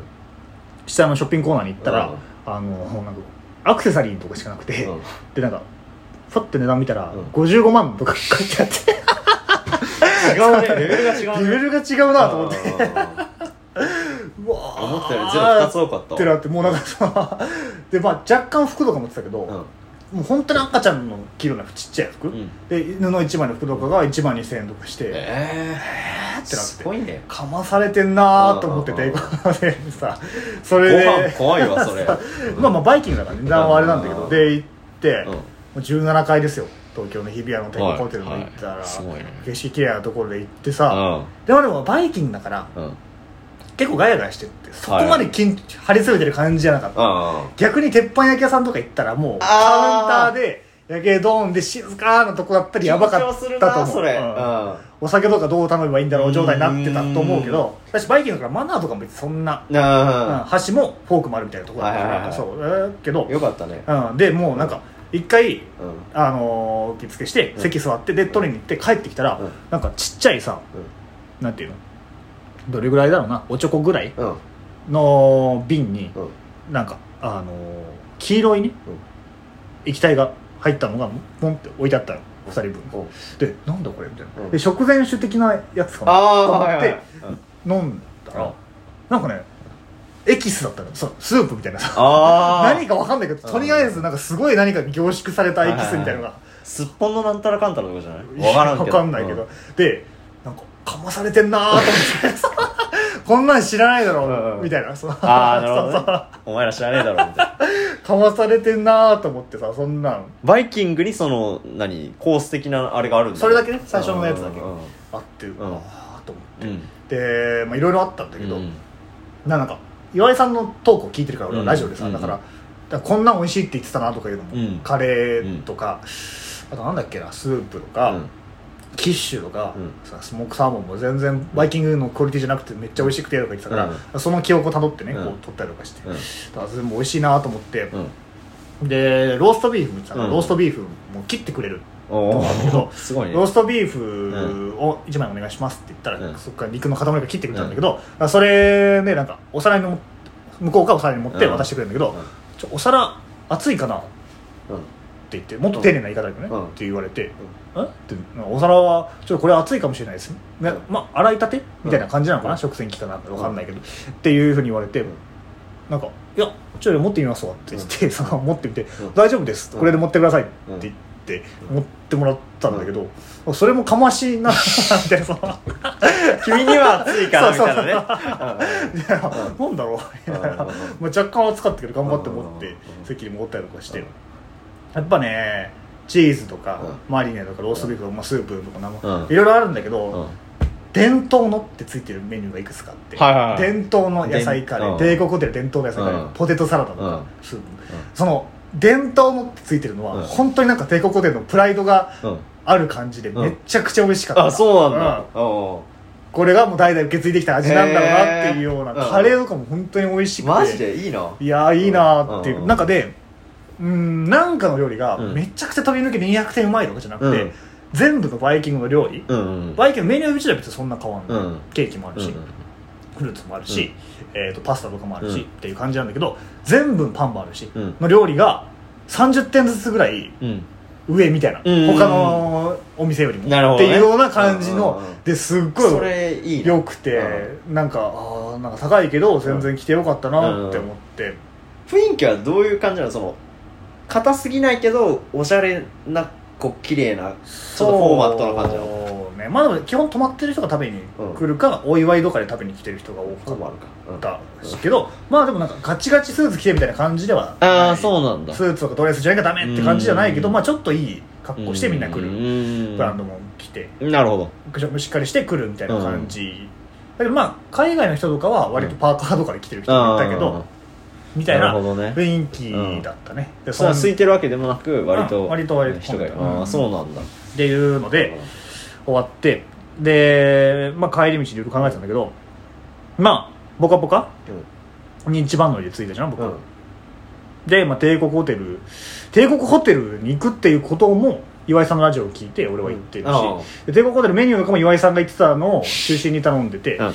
であのメニューとかもそういうふうにやってて、で今日、うん。このラジオ収録終わってから、うん。俺は伊集院さんのライブに行くのよ。一番痛いファンで東京来て聖地巡礼がは作れよ。一番痛いな自分っていうふうに思って今日もライブに行ってきます。話でした。なんなら今日のお昼あの街の上で出てくるそうそうそう。認定っていうねあの下北の中華行ったからね。いたファン。いたファン。であの壁にさサインがバーってなんてさ、そうそう。これこれ誰々あ誰々も来てるみたいな。痩せ爆弾あるとか言ってたもんね。結構うるさかったよね多分。ね。けどうんどうですか最近は？あのー、スキーね。ああ言ってたね。行ったんですうんよ、であのー、蔵王って。うんザオ？山形の、へまあ世界的に割と有名などういう字ところらしい書くのザオ。蔵王蔵は、えっと、蔵？蔵？うん。あの心臓の像のつあの肉付きがはいはいないはいはい。ですね蔵に王様の王。で蔵王って読むんだけど、へー。まあなんか割とあのなんていうの？三大スキー場ぐらいには入ると思う。そうなんだ。日本の、うんっていう場所で、うん。で俺東北時代が初上陸だったのね。山形か山形。そうそうそうそうそうそうそう。ね。初上陸でうん新潟とかはギリ通ったことあるんだけどうんうんうんなくてうん。福島とかもなくて。北海道は行ったことあるよね。そう。だから飛んじゃってるもんね上をね だからこの空域では通ってるけどうんその陸では行ったことなくて。別れた彼女とね。別れた彼女とね。北海道の便は付き合ってる時に取ってでその後別れて言うなよそれ隣っていうのがあったからね。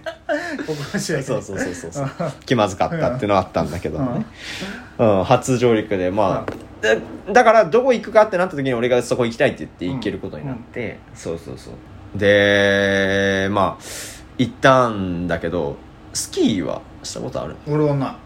ゼロ。ゼロ。スノ入ったことない。スノボも？スキー場に入ったことない？スキー場はある。あのーうん。実家が来たらえーとあ親戚の家が来たらったよく行ってたスキー場は。うんうんうんけど入ったことはない。うんないよそうやるなと思って見てた。あんな固定して怖い。まあそうだよね。うんから友達とかとさ、うん。普通にスキー行こうみたいにさちょくちょくなるじゃん、うん。話になってもさ、絶対嫌がるよね。山登りとさスキーをあのーウィンタースポーツは嫌がるよね、いやまあそうだみんなうまいだろうかなと思って。でもなんかこの間話したら実はそうでもなくてそうそう。普通に行ってもいいんだけどもう後に引けないなんか絶対行かないみたいな感じで言っちゃった6から後に引けない。年間反対し続けたから 高校時代高1から友達でうん。胸グループで。まあだからそのせいでかわかんないけど俺友達とは行ったことなくて。うん。だしまあまあまあ別にスキースノボはそんなする家でもなかったから、まあ去年一回行ったけど、うん。それはスノボだったし今回スキーで行こうと思ってスキーなんて俺中学生ぶりとかだったから、まあ、めっちゃ怖いなと思って、うんで2泊3日で行ったんだけど、うん。だ初日はもうだから着いてん。夕方ぐらいに着いて夜もうなんか2回ぐらいこう1回上がって降りて2回上がって降りてうんみたいな、っていうのをやったんだけどまあそこで感覚はなんとなくあこういう感じだったなみたいに取り戻したんだけど、うんまあ一人よりもっとやってない人がいてその知り合いの人がね、でその人は結構そのスノボを久しぶりで慣れるのに時間かかって、まあだから母親とあのあの上から滑ろうってなってであのその人が慣れてないからさあのずっと待ってる感じで、こうここ滑り降りるまで待つみたいな感じでで俺もう待ちきれなくて 一人でもう結構な距離あんだよ。うん。もうガーって滑っちゃって、うん一人だけね。そう一人だけね。協調性がない。そう協調性がないから先滑っちゃって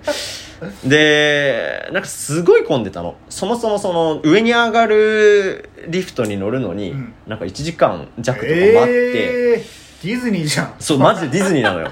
ありえないのよスキー場でそんなの。マジで行ったらすぐ乗れるみたいな感じなんだけど、うん。それがないと寒いもんね寒い寒い。もうめっちゃ寒かっった。だってさ動くから薄着で来てんの、うだからめっちゃ寒くてさ、うん。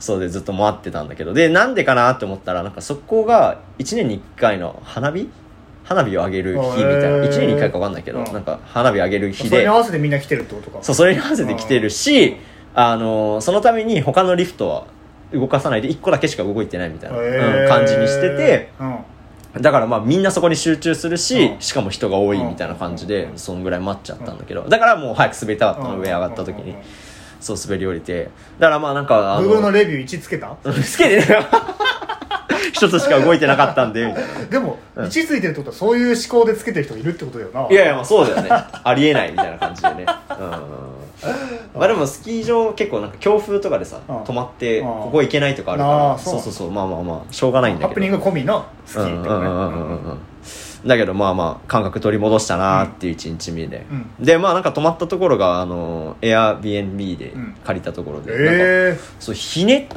たら温泉が出るってさあの卒業旅行うんうん。で行ったよね。言ったよ。うんそうそうそうそう。何俺だけ？何？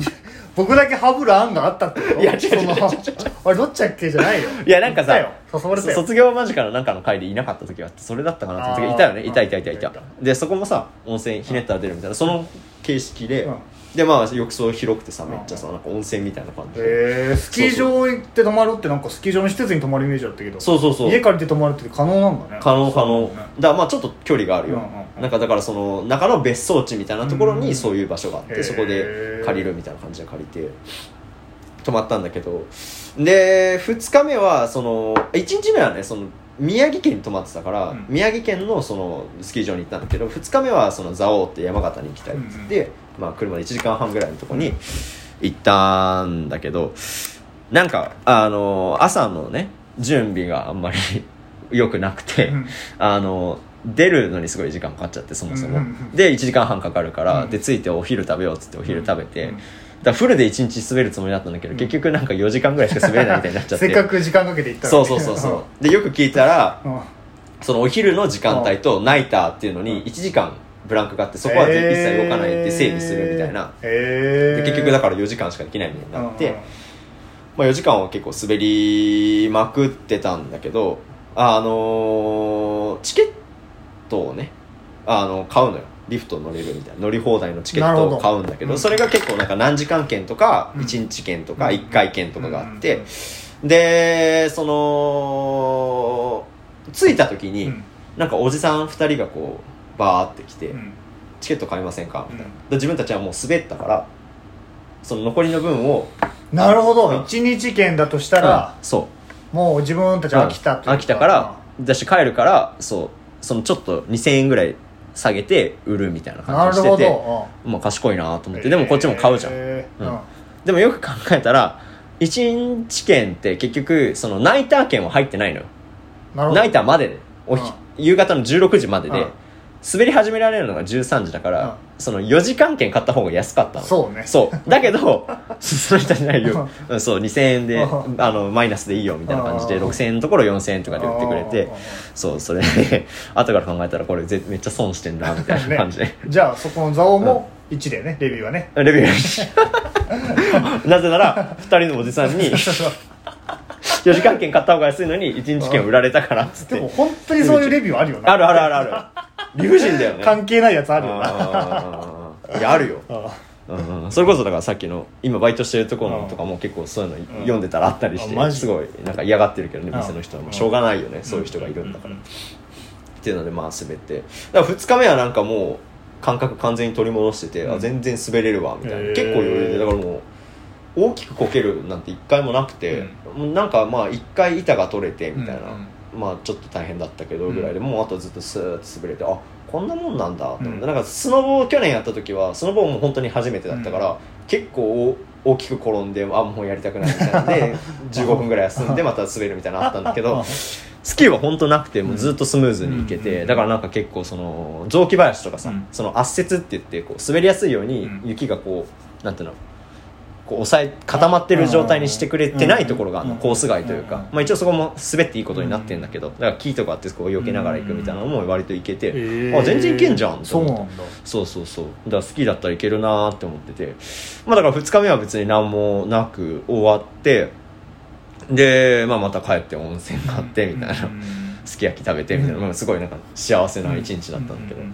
で最終日、あのー帰る前うんに、まあ、ちょっと朝午前中だけ行こうみたいになって、うん。3時間ぐらい、うん。でまあその車でね、うん。30分ぐらいのとこまで行って、で滑って。でもなんか多分その前の日に俺が滑ってんのを母親が見てて母親は結構もう昔からやってるから慣れてて、なんか多分ちょっと違うなって思ったのね滑り方が。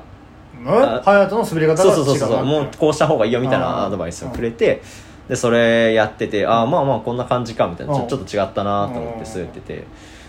でまあそれでなんかもう本当に自分がなんていうのもうすぎすごいん？すごいスキーが できる人みたいな感覚になって。うん。でジャンプ台があったの。その軽いね。はいはいはいはい。うん。あのあであここ行けるじゃんと思って。でまあだからその教えてもらってこう降りていったところにあのジャンプ台があったからそこも行こうと思ってまあ結構減速せずに思いっきし行ったんですよ。勢いのままね。そう。知らないからジャンプしたことないから。そしたらそのよく見たら、うん。後からよく見たら結構やばい形しててジャンプ台が、うん。その最終的に上90度ぐらいに上がるああジャンプ台。だからこのえっと斜めのこうまっすぐじゃなくて、こう曲線を描いて上に行ってるみたいな。だから結構最後角度がきついみたいなもっと勢いをつけてグワって遠くに飛ばすような形のジャンプ。そうそうそうそうそう、ねになってて、で俺それ全然知らずに、うで途中であえこれやばいやばいみたいな。真上に上がるみたいになって、ちょっと重心を後ろにしちゃったの、うん。うんそれ真上に上がって重心後ろにしたらさジャンプした瞬間にさ回転し始めるじゃん。その、うん前重心だと、うん。そのままこう前からその,、うんあのスロープ降りていけるんだけど、うん。後ろ重心にしちゃったから、うん。そのなんていうの？上がった瞬間に頭から落ちる形になってはいあうん。ー一回転して落ちるような。あえだからこうじゃなくてうん。こう、あいやラジオラジオいやだからそうでしょ。えっとうん、だからまあなんていうのこうお尻から落ちる形になっちゃうっていうか、うん。着地が。だから顔が、うんえーでジャンプ台をうん。出るときにうん。顔が真上を向いてるような状態、そうそうそうそうにな。でそのままうんその勢いのまま、うん。前に行くんじゃなくてその勢いのまま後ろに引っ張られてる力があると、うん。落ちてくるよね。そうそうそうそうそう重力があるから。落ちてきてでも気づいたらもう板取れてて、ええスキーの板取れてて、で頭ガーン打ってて、ええでんまあ気失ってたのか知らないけど俺なんかずっとうずくまってたらしいの。で大丈夫大丈夫って言われて一応返事はしてたらしいんだけど。あでなんかもうなんかもう打ちつけたショックとそのなんかなんていうのあの呼吸できないじゃん。なんかこあう転んだ時とかって。なんか体がねうん。こうびっくりしちゃうそうそうそうそう。でなんかもうずっとうずくまってたらしくて。う、ん。で もうなんか手袋もさステッキも、板もさ全部バーンって散らばってる状態でさずっとこうやってなんか胎児みたいなポーズでさ うずくまってたらしくて。で大変な事故だよね。危ないよね。そう危ない危ない危ない。危ないうん。でそうだからまあ俺の体感5分10分ぐらいしてからうん。なんかあのー何？スノーボモービルっていうかさ、うん。スノーバイクみたいなんじゃん。乗ったその現地のレスキューみたいな人が、ウィーンって鳴らしながら来て大丈夫?」って言われて。でまあだからその事故をしたから、うん。一応その乗ってみたいに言われて、うん。まあ、スキーの板はそのおじさんに持ってもらって、うんでそのバイクの後ろ乗ってで まあ別に 200m ぐらいの距離、先の距離のところに休憩所があるから、うん。そこまで、まあ、運んでくれたんだけどその時もなんか大げさにさ救急車みたいな音出しながら行ってさ。みんな見るなそうそうそうそうめっちゃ恥ずかしい。でまあ座っあのそこにうん中に行ってまああったかかったんだけど、うん。だからなんかで頭打ってるからさ、うん。一応さ脳みそ大丈夫かうんみたいな感じで、うん。なんか誕生日と今日の日付とみたいなうん。聞かれて、でなんか3回ぐらい聞かれたんだよね、うん。そのいる間に、うん。であのー最初の30分休むのがすごい大事だから、うんうん。今は滑らないで30分我慢してみたいに言われて。でまあ俺は誕生日とかは普通に答えられたから、うんあのー結局30分経ってからあの滑り始められたんだけど。え滑ったの？また滑った。けどもう怖すぎてそれがあったから。もうなんか慎重にもうタラタラタラタラ降りるしかできなくて、で、まあ、そのままそれ終わって、まあ、お昼食べてこっちに帰ってきたんだけど、今もう全然痛いんだよね。どこが痛いの？あのね腰？首筋っていうかここの、なんて肩の筋肉うん。と階段上がるのがきつい。もうなんか太ももがひなんかひねってのかなんかわかんないけど、結構階段上がるのきつくて、えー歩くのもちょっとビッグを引いてるみたいな、ね病院とかを。うん行くほどじゃないのか？うん、だからまあこういう症状が出たら行ってみたいなのがあってまあ、今のところは大丈夫。ガイドラインっに沿ってちゃんとそうそうそうそうそうそうそう。安静にしてる感じなのか。ていうのがあってまあだからね余裕だと思って最終日にそんなのやっちゃって、もう結構好き怖いな。もうもっと行きたくなかったよ俺は。あマジで？ジャンプ台乗らなければ全然大丈夫だから。ねまあいでそうそのおじさんも言ってたんだけど、ジャンプ台も奥見たら結構コブみたいなちょっと、うん。ちょっとしたやつがあっていやそっちからやるもんだよ みたいな。もう一番2番ぐらいに高いもう結構慣れてる人じゃないとできないみたいなところ行っちゃったらしくて俺が。あ。うん。まあ後から話聞いたらねなんかもう空中でもうスキー板取れてでなんか頭から落ちてった感じみたいに言っててその 母親がね。まあ母親も怖かっただろうね。動かないから。落ちてから。他人事だから笑っちゃうな、うんうん でもだからマジでそう半身不随とかもあるからね。怖いよね。笑いながら言ってたおじちゃんが。いやでも本当にねスキーはね、あのうん。ドイツのうん。ゴールキーパーのノイヤーっていう人が、うん。この間ワールドカップ後のうん。バカンスみたいので、うん。スキーに行って、で怪我して、うん。結構大きい怪我してる、うん。大きい怪我して、うん。たまたま近くにレスキューが行っうんたから、うん。でも結構血も出ててみたいなうん。感じだったけどでも助けられてうん。助かったけど、うん。結構やばかったみたいな、ええ。で今も膝ガッチガチに固めてみたいな感じだから、うんうんうんうんうん。うんうんまあだから今から行く人はねこれ聞いてたら気をつけて気をつけて。ジャンプ台はマジで気をつけてくださいっていうのは言っておきたい。うんうんうんうんうん。うんそうね。っていうね日々でしたね。3日間。いやでも楽しかったよ。それ含めて。うんうんうんうん。うんうんうんあいいなとは思ったけど。うんはい。なんか一番自分のことしか考えてない質問していい？うん。あの明日みんなで遊ぶじゃん？うん。キャッチボールできる？いや思った。思ったけど多分なんとかできると思う。いやいやいや無理しない方がいやいやでもできるできる。できると思う。まあまあそのガイドライン的に大丈夫ならうんガイドライン的には別に問題ない。うん。症状が出たらって話。いやいや隼人キャッチボールすごい従ってたから、うんそうだね。できんのかな果たしてといやできるわちょっと話しすぎましたけど。感じで、メインの企画に行きますか、行きましょう。メインの企画はですね、うん。まあ、メールを呪術つなぎするというような、はい。えー企画なんですけども、まあタイトルをつけるとすれば、うん。ちょうどこんなメールが来ていますそれを言ってから読みましょうかメールは。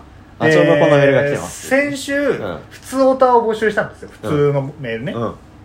な特にテーマを設けずに、うんでそのメールは、まあ、まあいくつか来てるんだけど、うん。とりあえず読読むか全部。そうだね。読めるのあ今これ読んじゃう感じ？うん最初にね。あのーこっちじゃなくてこっちね。うん。はうん。卒論の途中まで聞いたけどその後最後どうなったの？い次は？ええ岩田さんハンバーガーの玉ねぎ抜き注文に納得がいかない伊藤さんからあこれが違うね。日本も世界も先行き暗そうなニュースが多いので明るいニュースを言ってください。はい足りない2人のドラマの数についてキャストは誰がいいと思いますか？えーたまに音のない少ない静寂の中何にもしないでぼーっとしたくなる寝るのではなく入ってくる情報が多すぎて疲れたり人の多さが唐突に嫌になる時があるそういう時ないっていうメールとえーこれも全部読みますね、えー前に出た根拠のない自信にも通じるところあるかもだし正解はないのだけれど自分は特別な人間だと思ってる。だから普通は嫌だ。オーソドックスな道は避けたいという人と、えー自分は他の人と変わらない平凡な人間である。なので少しでも特別になりたくて頑張る。どっちが人として健全なのか。いや根っこのところで自分はどちらのタイプなのか。いや問いが間違っているのかこの辺りについて何か話をお願いいたしますっていうメールが来てる、ね、とあとは、うん。お二人はアニメとか見ますか？テレビアニメの「鬼滅の刃」「呪術廻戦」「チェーンソーマン」あたりを語ってもらいたいです、うん。えーもう一個最後はえー、と普段良かった作品とか面白かったものについて話しているお二人ですがあえてつまらなかったもの、ひどかったものについて喋ってもらいたいです。はい。無茶ぶりすみません。っていうのが来ています。はい。でこれらのメールを僕らはトークをしながら、うん。まあ、最初は何からでもいいんだけど、うん。まあ、例えばじゃあ、えー、と今はなかったけど好きなお酒を教えてくださいっていううん。メールからだとしたら、うん。そのお酒について話しながら、はいで、まあ、ちょっと話題を変えていって、うん。次に、まあ、何のメールでもいいんですけど今うん。読んだメールの何かにつなげます、はい。でつなげるようなトークをしてからどっちかが、まあ、どっちでも気づいてる方でいいんだけど、はい。ちょうどこんなメールが来ていますって言って、はいはいはい。そのメールに自然につなげる、はい。でまたその話をする、はい。例えば、えー、と好きなお皿は何ですか？って 今うん見え目に入ったもの言ってるけど、はい。お皿の話をしてで、えーとまあ、ちょうどまた次のメールをこう計算しながらどれをやるかっていうのを、まあ、それで考えるんだけどね。打ち合わせなしで、うん。えー、とちょうどもうこのメールが来ていますっていうところまでやって、うん。またその前置きをしてからうん。このメールを読む、次のメールを読むっていうのをはい。最後までやっていくというのを、まあ、30分ぐらいでやろうかなっていう、なかなかやったことないからちょっとハードだとは思うんだはいけどっていうのをやろうかなと思うんですけど、どうですかね？難しいね。ね頑張ろう。ちょっとありがとうございます、結構メールもらってありがとうね。うん。ど何からやるか、はい。えー。どのメールからやるかは決めていいかな。決めていいかな。ありますか？これから始めたいとかまあ最初に来たのにする？じゃあ時系列的に、えー、そうですね。そしたら、えー、こちらですね。と卒論途中まで聞いたけどその後じゃあ始めますよ。はい。えー卒論の途中まで聞いたけど、うん。その後最後どうなったの？という、うん。で僕の卒論のねはい。岩田が取り組んでる卒業論文について話すという回があったんだけど、まあ、その後、うん。確かに発表直前にやって、うん。発表して、うんでそうか今これ話しながら考えなきゃいけないってことだ。やば。か発表したんだけど、うん。なんていうの。僕は、うん。そのお笑いを、うん。で笑いをどう意図的に起こすかっていうようなことで、笑いを起こすこと全般についてうん。話してて、うん。だからその自分なりのテクニックまでいかないけどこういうことを考えた方がいいみたいなのをふんだんにね、うん。結論部分に入れてうん書いてあったんだけど、まあ、発表して先生が見て、うん、まあこの結論のところは全部いらないかなみたいな。そのふんだんに入れたところはね そうそうそう。いらないな。ってだから僕まあちょっと、うん。ちょっとうんなんて言うんだろう。うん、うん言葉はねうんいろいろ考えてうんまあポエムっぽいって言われて論文だからって まあ確かに熱くなって書いてたなとか思ってさ、うん。だけどそれで、うん。なんかそのまあだから僕は振りと落ちっていうところに着目して、その枠組みで考えてるんだから、振りと落ちをの説明がすごく多いんだから結論部分も振りと落ちが結論じゃないと、うん。他のテクニックじゃなくて、うん。それをしないと論文としては締まらないよって言われて、はい。確かにそうだなと思ったから、うん。今そういうことにしてる、なるほどね。けど別に振りと落ちについては、うん。振りと落ちについては自分なりのこういうことだろうみたいな答えは、うん。えー、1章2章第3章4章あって2章あたり3章か3章2章か。うん2章あたりに書いちゃってたから、うん。それを最後に持ってきて膨らまして、うんうんうん。みたいなことをやって、うん今書いてるうん途中、うんうんうんもうすぐ提出っていう感じだね、なるほどね。覚えてる僕の論文1時間話した1 時間。じゃあ隼人がちょうどなんか舞台かなんかに一番忙しい時に。いやあのね結構抜けてるわ今。僕が論文を話すだけの会をしたらうん。隼人準備しなくていいそうそうそうそれ話してくれてて。そうそうそう。すごいよねあの時結構やばかったな。うん。覚えて覚えてること何でも言ってくださいよ。なん何でもいい、まあ、人ワンフレーズでも。ワンフレーズもないことはないと思うから1時間も喋ってね僕が命をかけて2年間書いてきた論文を。えー、でもうん本当にね抜けてるわ。本当にゼロ。本当にゼロ。何話してたっけ？それ許されないです。2時間でも3時間でも粘るとこのまま。うんえやばなんだっけな？でえ？いや。ない。何もない。なんだっけ？じゃあ本当に、うんうん。本当に知ってほしい。聞いてる人にこの現状 僕はいくら頑張っても。彼は忘れるんだよそれを。いやごめんマジで。マジで覚えてないわ聞き返してくださいね。じゃあ聞き返しますね あのじゃあだから来週の回はあの俺が1時間優吾の卒論を話すっていう感じ。他己紹介的なところで人から話すとどうなるのかみたいなっていうの反省したいと思います。そうだよな。うん。隼人俺のおすすめとかも見ないもんな。基本的にな「タイタニック」は見た「タイタニック」は見てない。いやでも「タイタニック」見てないっていうのはあれと同じよ。だからジブリだよ優吾にとっあて。のそういうことね、うん。でもこの間トトロ見たから俺は。でもまだ見たことあるジブリってトトロと紅の豚でしょ。やばすぎるわ、だからだからそういうおすすめとかもね、うん。見てくださいでもね街の上とかもね見てくれてなんかすごいよかったそう僕は基本おすすめ見るからね見てくれるよね。ううん。んあの足りない二人のやつをまだ見てないんでね。そうそうそうう。ん。そう最近見たさコーヒーメーカーうるせえな。最近見たさおすすめで言うとさうん、うんちょうどこんなメールが来ていますが、ラジオネームペンタゴン銀だこはいはいはい。銀だこんさんか。銀だこ岩田さん伊藤伊藤ハムこんにちは、はいこんにちは。お二人はアニメとか見ますか、うん。テレビアニメ「鬼滅の刃」「呪術廻戦」「チェーンソーマン」あたりを語ってもらいたいですということで、はい。チェーンソーマンをすごい勧められて見たんだよね。うん。うん。勧められたシリーズね。うん。そうそうそう。え隼人も見てなかった？いや見てない。えなんかちょっと見たみたいに言ってなかった？見てない。なん一切見てない？見てない。本当に？うんいやだからえなんていうのその街で流れてる映像は見たことあるよ。だからこういう感じかなってちょっと入りにくそうだなって思ったんだなんか、うん俺隼人から勧められた気が。けどいやー進めてないなあじゃあ僕がちょっと見たあじゃあみあ最近出ましたねって話か、あああチェーンソーマンあるよねみたいな話でしたこの間話しない一作目が出て、うん。み1話目見たみたいな。で僕はちょっと見た、うん。みたいな話か。うん。僕はそこで止まってたんだけど、うん。なんかしっかり見てみたらやっぱり面白いね。うん面白いんだなうん、あってるアニメは全部面白いからね基本的に。いいやそうなのかな。やそう思ううよ、んうんまあでもそのあだから秋とあ秋が先か面白がれるかみたいなとこじゃない？俺「鬼滅の刃」秋が先に来ちゃったんだよね。面白いとこまで行けなかったんだと思う俺。どこどこから見たの？んどこ？鬼滅の刃まで見たの？1話目見て重っって思ってで23話見たけど重っってなってで無限列車見たのよ映画ね。映画のやつ。うんうん。で意味わかんなかった。知らないからなぜなら、うん、ただのなんかバトルアニメみたいなの全然感動しなかったし。でもこれは見てたら面白いんだろうなだし感動するんだろうなって思ったけど。その無限列車戦編がねうん。興行、収入1位だもんね。そうだよ。日本の映画でね「千と千尋」抜いてだからね。信じらんないよね。興行収入の数字の取り方を疑いたくなるほどだったけど、でもやっぱりそれってそういうことだよね、うん、いわば内輪の話なのにね、うん。そんだけ行くってことはみんないやいやそうだよね。うんうんうんうん。だけどあれだよ。俺呪術廻戦はめっちゃ好きだよ。全部見た？ちなみに。出てるあのねゼロはまだ見てないんだけどうんあ映画のやつね劇場版は。みアニメのやつはシリーズのは見た。へー。見た？いや見てないな、うんなんかちょっと見たような気もするけど、うんなんどんな話だっけ？なんか学校の話？学校？学校でうんなんそうそう。そうか妖怪がみたいな。あそうそうそうだから呪術。呪術っていうのが基本にあるうん。のだから「ハリー・ポッター」だったら魔法じゃん。うんうん。みたいな感じで呪術っていうのがあって呪術学校に行ってる生徒たちの話で。でなんか最強のうん。昔の最強の人の指を食べちゃった別に呪術使えない人がうん。なんかすごい強くなっていくみたいな話なんだけど。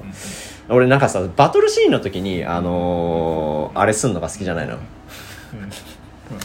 バトルシーンの時にあのなんかこう考えてることをなんかサラサラサラってセリフで言われたりするの好きじゃなくてなんかもっとなんていうのそんな時間ねえだろって思っちゃうかはいらだからそうあの普通に呪術廻戦のその、ん。なんていうのこうテンポいいバトルの感じとか、バトルシーンのかっこよさみたいなのめっちゃ好きだから、ぜひ見てほしい。よかった。そうだねえチェーンソーマンまだ一部だけだからね。こっからもっと漫画はもっともう進んでんだけどねアニメがこれから追いついていくんだろうから、から楽しみでね。漫画読むかちょっと迷うけどね。アニメ。でも見ようかな、うん。ちょっと米津玄師の主題歌も聞きたいし、スキップしたらしいけど。本編までスキップと 次の、うん。あの次のエピソード。エピソードでそうすると 飛ばした状態で次に行くからね。そうそうそう、でもね、うん。俺は Hulu でダウンロードして見てたから、そのなんで別に容量気にせず移動中とかも見れるもんなんだな、電車とかだったらっていうふうに思ったし、うん。やっぱりね、流行りのものが面白いんだなって改めて思ったな。いや思うわ。あだってねうんいやいやわかるわそれめっちゃ。サイレントとか見たんだっけ、ハヤトは。サイレントは見てない。見て おすすめでは来て2人とも見てなかった。見てない。もうあれ途中からですねちょっともう1話見る手立てがなかったねでもファーストラブは見たよ。ああうん。えっ、ー、とネットフリネックスの、そうそうそう。満島ひかりさんとね。佐藤健さん。うんそんなんはやっぱ面白い。ドラマはね見なきゃいけないなって思うよね、なんかいつも僕、ん。ぼーっとしてたらもう始まってんの。一話。ああわかるそしたらもういいやってな追っかけ放送とかあんま見たくないもんなそうそうそうそううん。でサイレントも完全にそうだな。からうん。僕はだからかちゃんと見たのがうん。高2の時のうん。僕たちがやりました。あ高あ2かな多分。めっちゃ好きだったよね。うん。そうそう。は見てたけど、うん。なんか歴代ワーストぐらいの視聴率。あそうなんだ。へえそんな面世白い。界観の。いや面白いけど、うん。なんかまあちょっと嫌いな人は多そうだなっていう、ね。結構バイオレンスとかエロい描写力が結構出てきてたから。うんうんうんうんうん。うんそんなのもあったけど、うん。来月からうん。僕が見ようと、思ってるのは？来月か来クールか、うん。見ようかなっていうふうに思ってるドラマがありまして、何ですか？ちょうどこんなメールが来来ています。はい。足りない2人のドラマ化について、はい。キャストは誰がいいと思いますかっていうので、知ってる？足りない？2人のドラマ化知らない。足りない二人って何？えっ、とオードリーの岡林さんとああそれの南海キャンディーズの山里亮太さんが組んでるユニットなんだけど、そこのなんか人生みたいなのうん。をドラマにするんだって、うん。次にへえ面白そうだね。そう。でそのキャストが、うん。まあ、このメールが来た時点ではうん。発表されてなかったけど、うん。もう発表されてるんだされうんうんうん。誰なの誰がいいと思うかなキャスト。えだから若林さん役とと山里役なんだけど。ああ難しいね。でも俺山里さんはあれがいいなえー、なんちゃら宗介えなんだっけ。あのなんちゃら宗介わかんない。池松壮亮さん。わかんない。わかんない？うん。顔見たら瀬戸内海とか出てる。あと新しい仮面ライダー。新仮面ライダーの主役とか。うん。あとちょっと思い出しただけとか。うんのあの伊藤沙莉さんがタクシーの運転手やってるやつのそう相手役とかやってへるーがいいなと思って。若林さん難しいねでも。ちょっとねうん。難しいよね。うんうんうん。誰になったの？でも。えーっとですね。うん。えーっとうん。ドラマ化する4月期の新ドラマ。うん「だが情熱はある」日本テレビ系の主役うん。主演キャストが発表されうん。若林正役役をうん。正役正康役を、えーっと高橋海うん。キングプリンス、うん。知ってますか？うん知ってます。知らないです。キン山里グプリンスは知ってるけど。山里亮太じゃあ、しうん。今知ってますって。山里亮太役を森本慎太郎。二人とも知らねえな。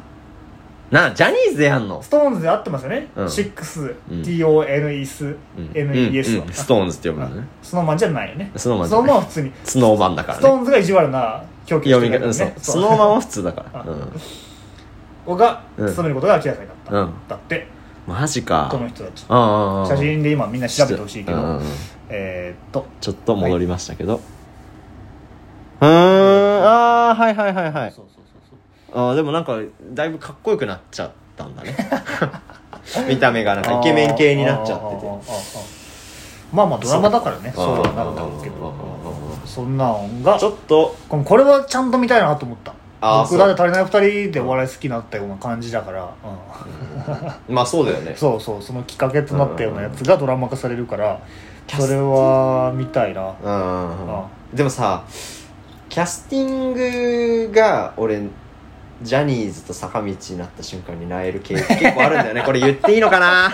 ダメだろうな。まあいいんじゃない？いいけどあのでも結構あるあるでさ映像権には手を出すな、ああうんうん。は乃木で坂の子たちだったね。そうそうそうう斎藤飛鳥さん出てて。もともとはなんか結構地味というかさ、うん。あんまりこう綺麗可愛い系じゃない子たちがそういうなんかこう映像研究サークルを作って、うん。アニメを作っていくみたいな話なんだけど。だからなんかそういうのでああじゃあ見なくていいやってなっちゃったりとか。うんうんうんうんうんうん。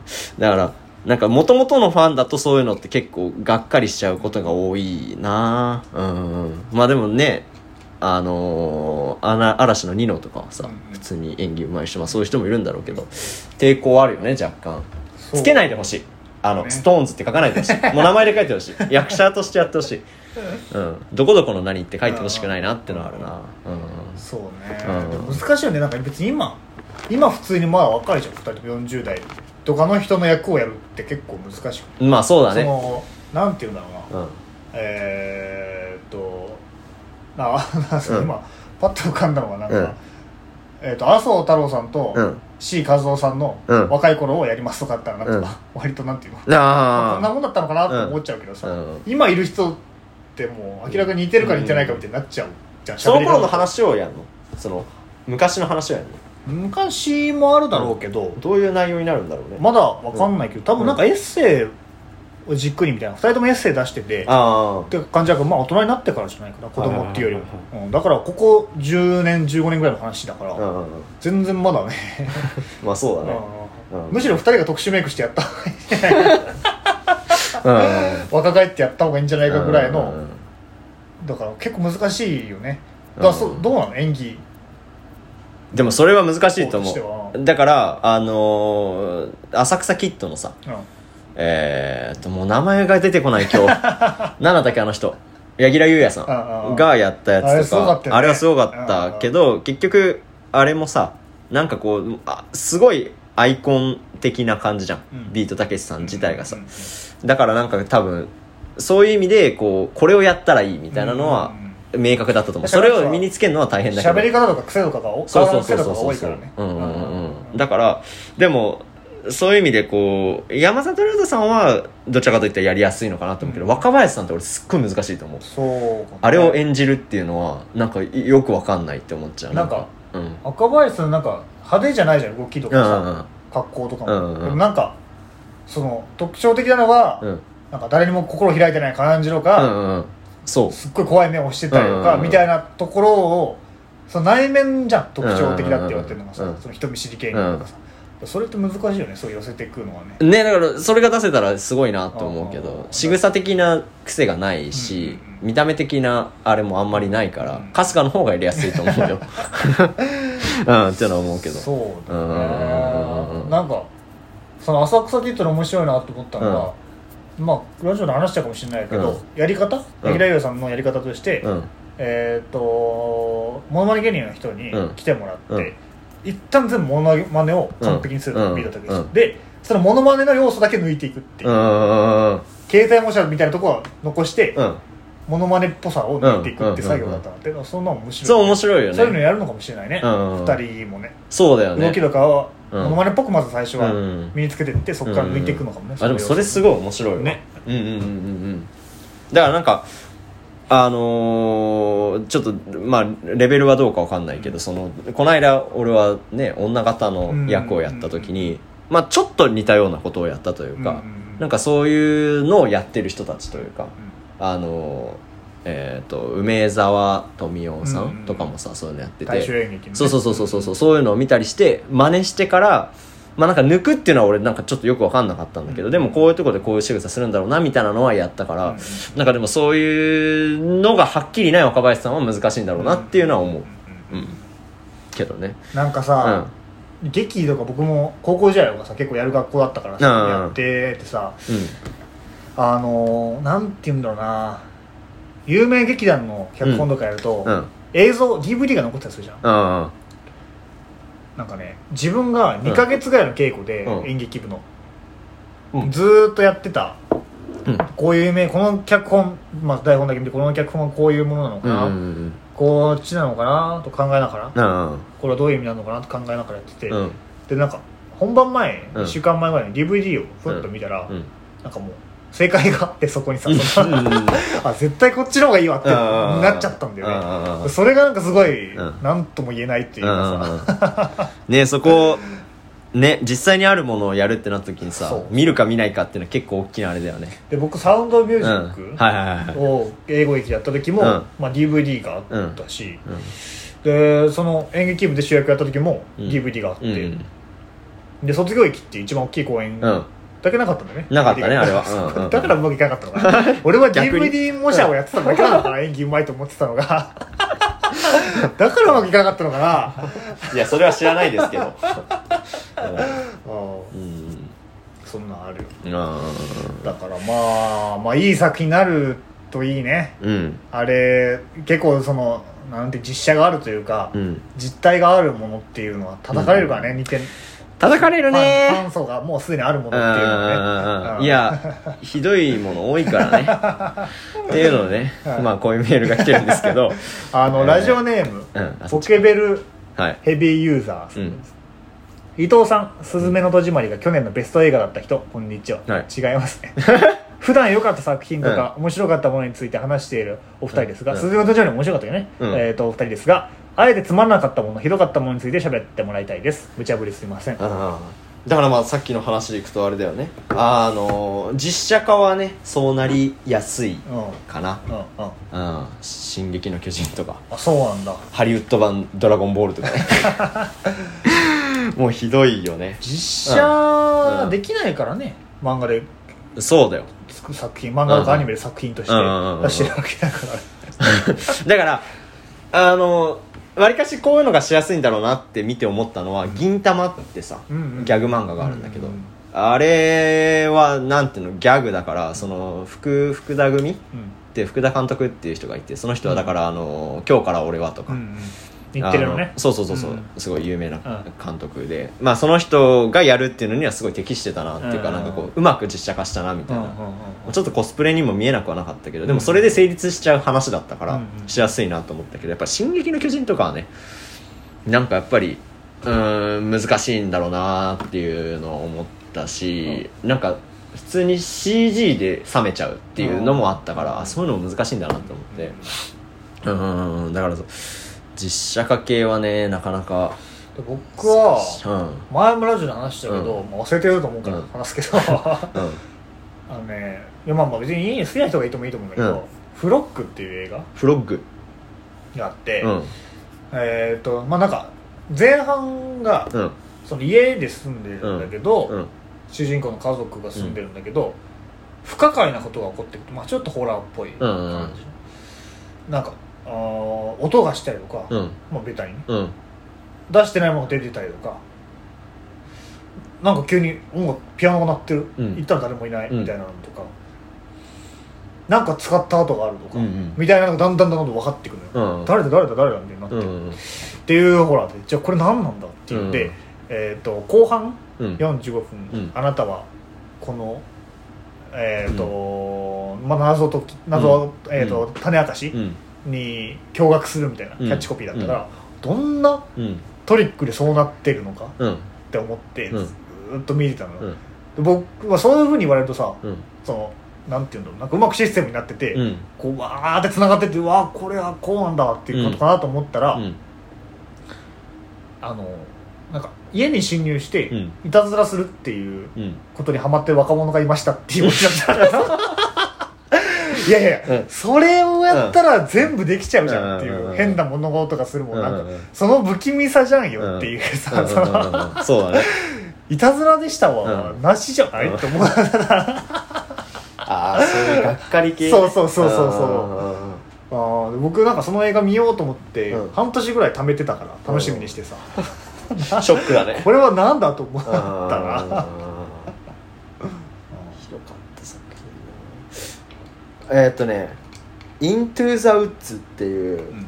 ディズニーの映画があって実写なんだけど、うん。もう原作とかがあるのか分かんない。多分俺は知らないんだけど、うん。ジョニー・デップとか出てて割と、あの豪華キャストでだったんだけどあれ最悪だ。あそう。何なんだろうね。なんかね脈略がない。次なんかこう、シーンが変わる。何がこうなってこうなるみたいな、うんっていうのが全然見えてこなくてだし一つ一つの話も面白くないみたいな、うん。だからなんかそのこういう話があってこういう話があってこう小なんていうのこう星新一的なさ、あの短い話がちょんちょんちょんちょんって続いていくならいいんだけど、なんかそうでもなくて、うん。なんか続いてるようで続いてなくて意味が分かんないみたいな結構へえそうなんだ。っていうのはあるけどね。ここもなんか言いづらいよね。なんかうんうん。自分がさ、うん。あのーさなんていうの？うんラジオのさ、うん。番組とかさ、うん。こういうふうに作るようになってからさ、うん。なんかまあちょっとだけ作る側の気持ちが分かるようになってうんうんうん。隼人も舞台とか作ってたらさ、その言われるうん。側というかさ、うん。の気持ちがちょっとは分かるようになったじゃん、こんな大変なんだうんみたいなさ、ってなっていくとやっぱ言いづらいよね。言いづらいね。そういううん面白いのか面白くないのかさ。うんでもさあのそれこそ舞台とかってう、ん。なんかウエストランドも言ってたけどさ、結局さ呼び合ってるだけ。役者がね。っていう部分があるのよ。はいはいはい。なんか新規ってすごい難しくて、うん。映画とかより。うん、お金も高いしさ。う、ん。でなんかその中ででも結局知り合いだからあんまりこううまくなんていうのこう批判できない。批判できないっていうのがすごい気持ち悪いなって思ってて。でもなんかこの間ね夏にあったねそのスカベンジャーズを、その結構ボロクソに言ってくれた同級生がいて、うん。まあ、結構つい最近なんだけど、うん。すごい気持ちよかったよね、へー。なんかあいやそうだよねみたいな、うん。みんななんかこうなんていうのオブラートに包んでさうん。いろんなこと言ってたけど、うんこんぐらいストレートに言ってくれた方がいいなとは思った。う、んうんまあ、それでも終わってから時間経ってるから冷静だったっていうのはあるかもしれないけど、うん。うん。とかあったり。でもさっきの実写化の話にちょっと戻すけど、なんかあのー早稲田大学のさ、うん。映画監督呼んでなんかこう教授と話すみたいなのをさ、うん。ちょっとこう聞きに行かせてもらったことがあって、うんでその時になんか監督女性の監督が言っててああそうな確かになって思ったのが、うん。その人もなんかその小説を映画化したみたいなのがあって、うんで結局そういうのする時ってさファンがすごい面倒くさいっていうかうん。面倒くさいっていうか大変だって言ってて、うん。だからそこのファンにどう答えるかみたいなのもあるんだけど、うん。でもなんかそのそこに誠実ん？そこに忠実に作ることって全然誠実じゃないよねみたいな話、うん。言い方をしてて、うん。あでもめっちゃそうだなって思って。でもなんかそれがなんかこうファンがこれを望んでるからみたいなのをやりすぎると、うんうん結局作品としてさなんかコスプレっぽくなっちゃったり、うん。アニメとかうんになりやすいけどさ、なっちゃったりするんだろうなって思って、ね。まあ新しい「ワンピースがねうんうん。ネットフリックスが作ってるえハリウッドのやつがありますけどああなんか楽しみだね。海外の人とかだそうそうよねキャストがね。海外のキャスト、うんうん。真剣佑だけ今のところ発表されてる日本人、えー、そうなんだ。そう。うん。いや楽しみだなと思うけどね、うんうん。どうやってくれるのか。マッケンは海賊王ってことねうん違いますね。真剣佑はゾロだから。は 海賊王であり、うん。ルフィなんだよね。それは話が違うか。らワンピース知らないでしょ。知らない。最初だけ読んだよ。ラーメン屋でラーメン来るまでの時間だけ読んだ。1話を、あラーメン屋屋っていうかナルトの話してるのかと思って。えー、違う違う、ラーメン屋でラーメン来るまでの一巻目を読んだのね、うんあのーなんか酒場みたい山賊にちょっといじめられいじめられて、うん。酒がどうだ腕ちぎれちゃったみたいな。そこまで読んで全然読んでねえじゃ ラーメン来るまであれだからね、うん。3分ぐらい。んゴムゴムの実食ってないんじゃないワンちゃん。知らない。何それ。やばすぎ。そうだよな、うん。なんかでも。うん。作品作るってるとさ、うん。作品作ってるって言い方もあれか、うん。ラジオをやって、うん。まあでもなんかちょっとラジオコントみたいなのもさ、うん。やったりとかした時に、うん。なんかそういう芸能人の人とか、まあ、ネタ書いてる人とかさ、うん。わかんないけどなんかそういう人が言ってて、なんでそんなにイライラするんだろうなとかうん。思ってたけどなんかちょっと分かった気がするんだよねその感覚というか。何よえーっと例えば、うん。俺が隼人ラジオコント書くとするじゃん。隼人が、うん。ありがとう」うん。だけ言っても「うん。いや面白いね」とか言えよって思うしうん「面白いね」って言っても「うん。いや面白さ分かってんのか」って思うんでその書いてるあとそういうなんうん。か変なひねくれっていうか鎖みたいなのってなんかうん若干だけどうん。レベルは違うけどちょっと分かったような気もしたんだよな。そうなんだよなそれは良かったなと思うでも。そのうん今度自分が何かって人に何か意見言う時にちょっとうん。伝え方とか変わるんだろうあーって思ったしそれこそ映画？うん。監督の寺尾さんって呼んだじゃん、うん。ゲストでさ、うん。っていう時は、うん。すっごい考えた、そのうんなんていうんだろう意見を伝える時に終わ,、わった後二人でご飯行ったんだけど、うん映画が。終わってどうどう伝えるかみたいなのをすごい気を使ってて、うんもしそのラジオを作るっていう経験をしてなかったら、うん。僕はあそこでなんか激励に触れるようなことを言ってたから。うん その寺尾さんも言ってて面白かったのが、でその映画が終わった後に感想で、うん。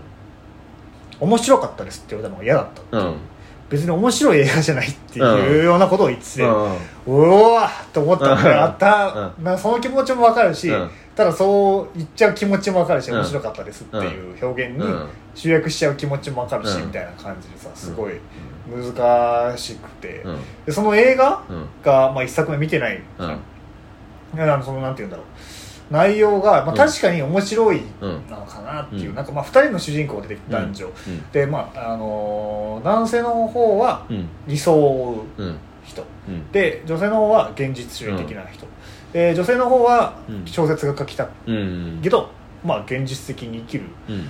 しかないでしょ。何みんな夢を追ってんのみたいな感じで、うん。男性の方はお前バンドやってんだけど、うん。みんな何名前の塗ることやってんだよみたいな。プロになるんだろうみたいな感じを押し付けちゃってトラブルになったりとかする、っていう人たちが、えーとまあ、最終的にいろいろうん。周りとぶつかりながら、あのー男性の方が、うん。えっ、と就職活動を始めるんで,、うん。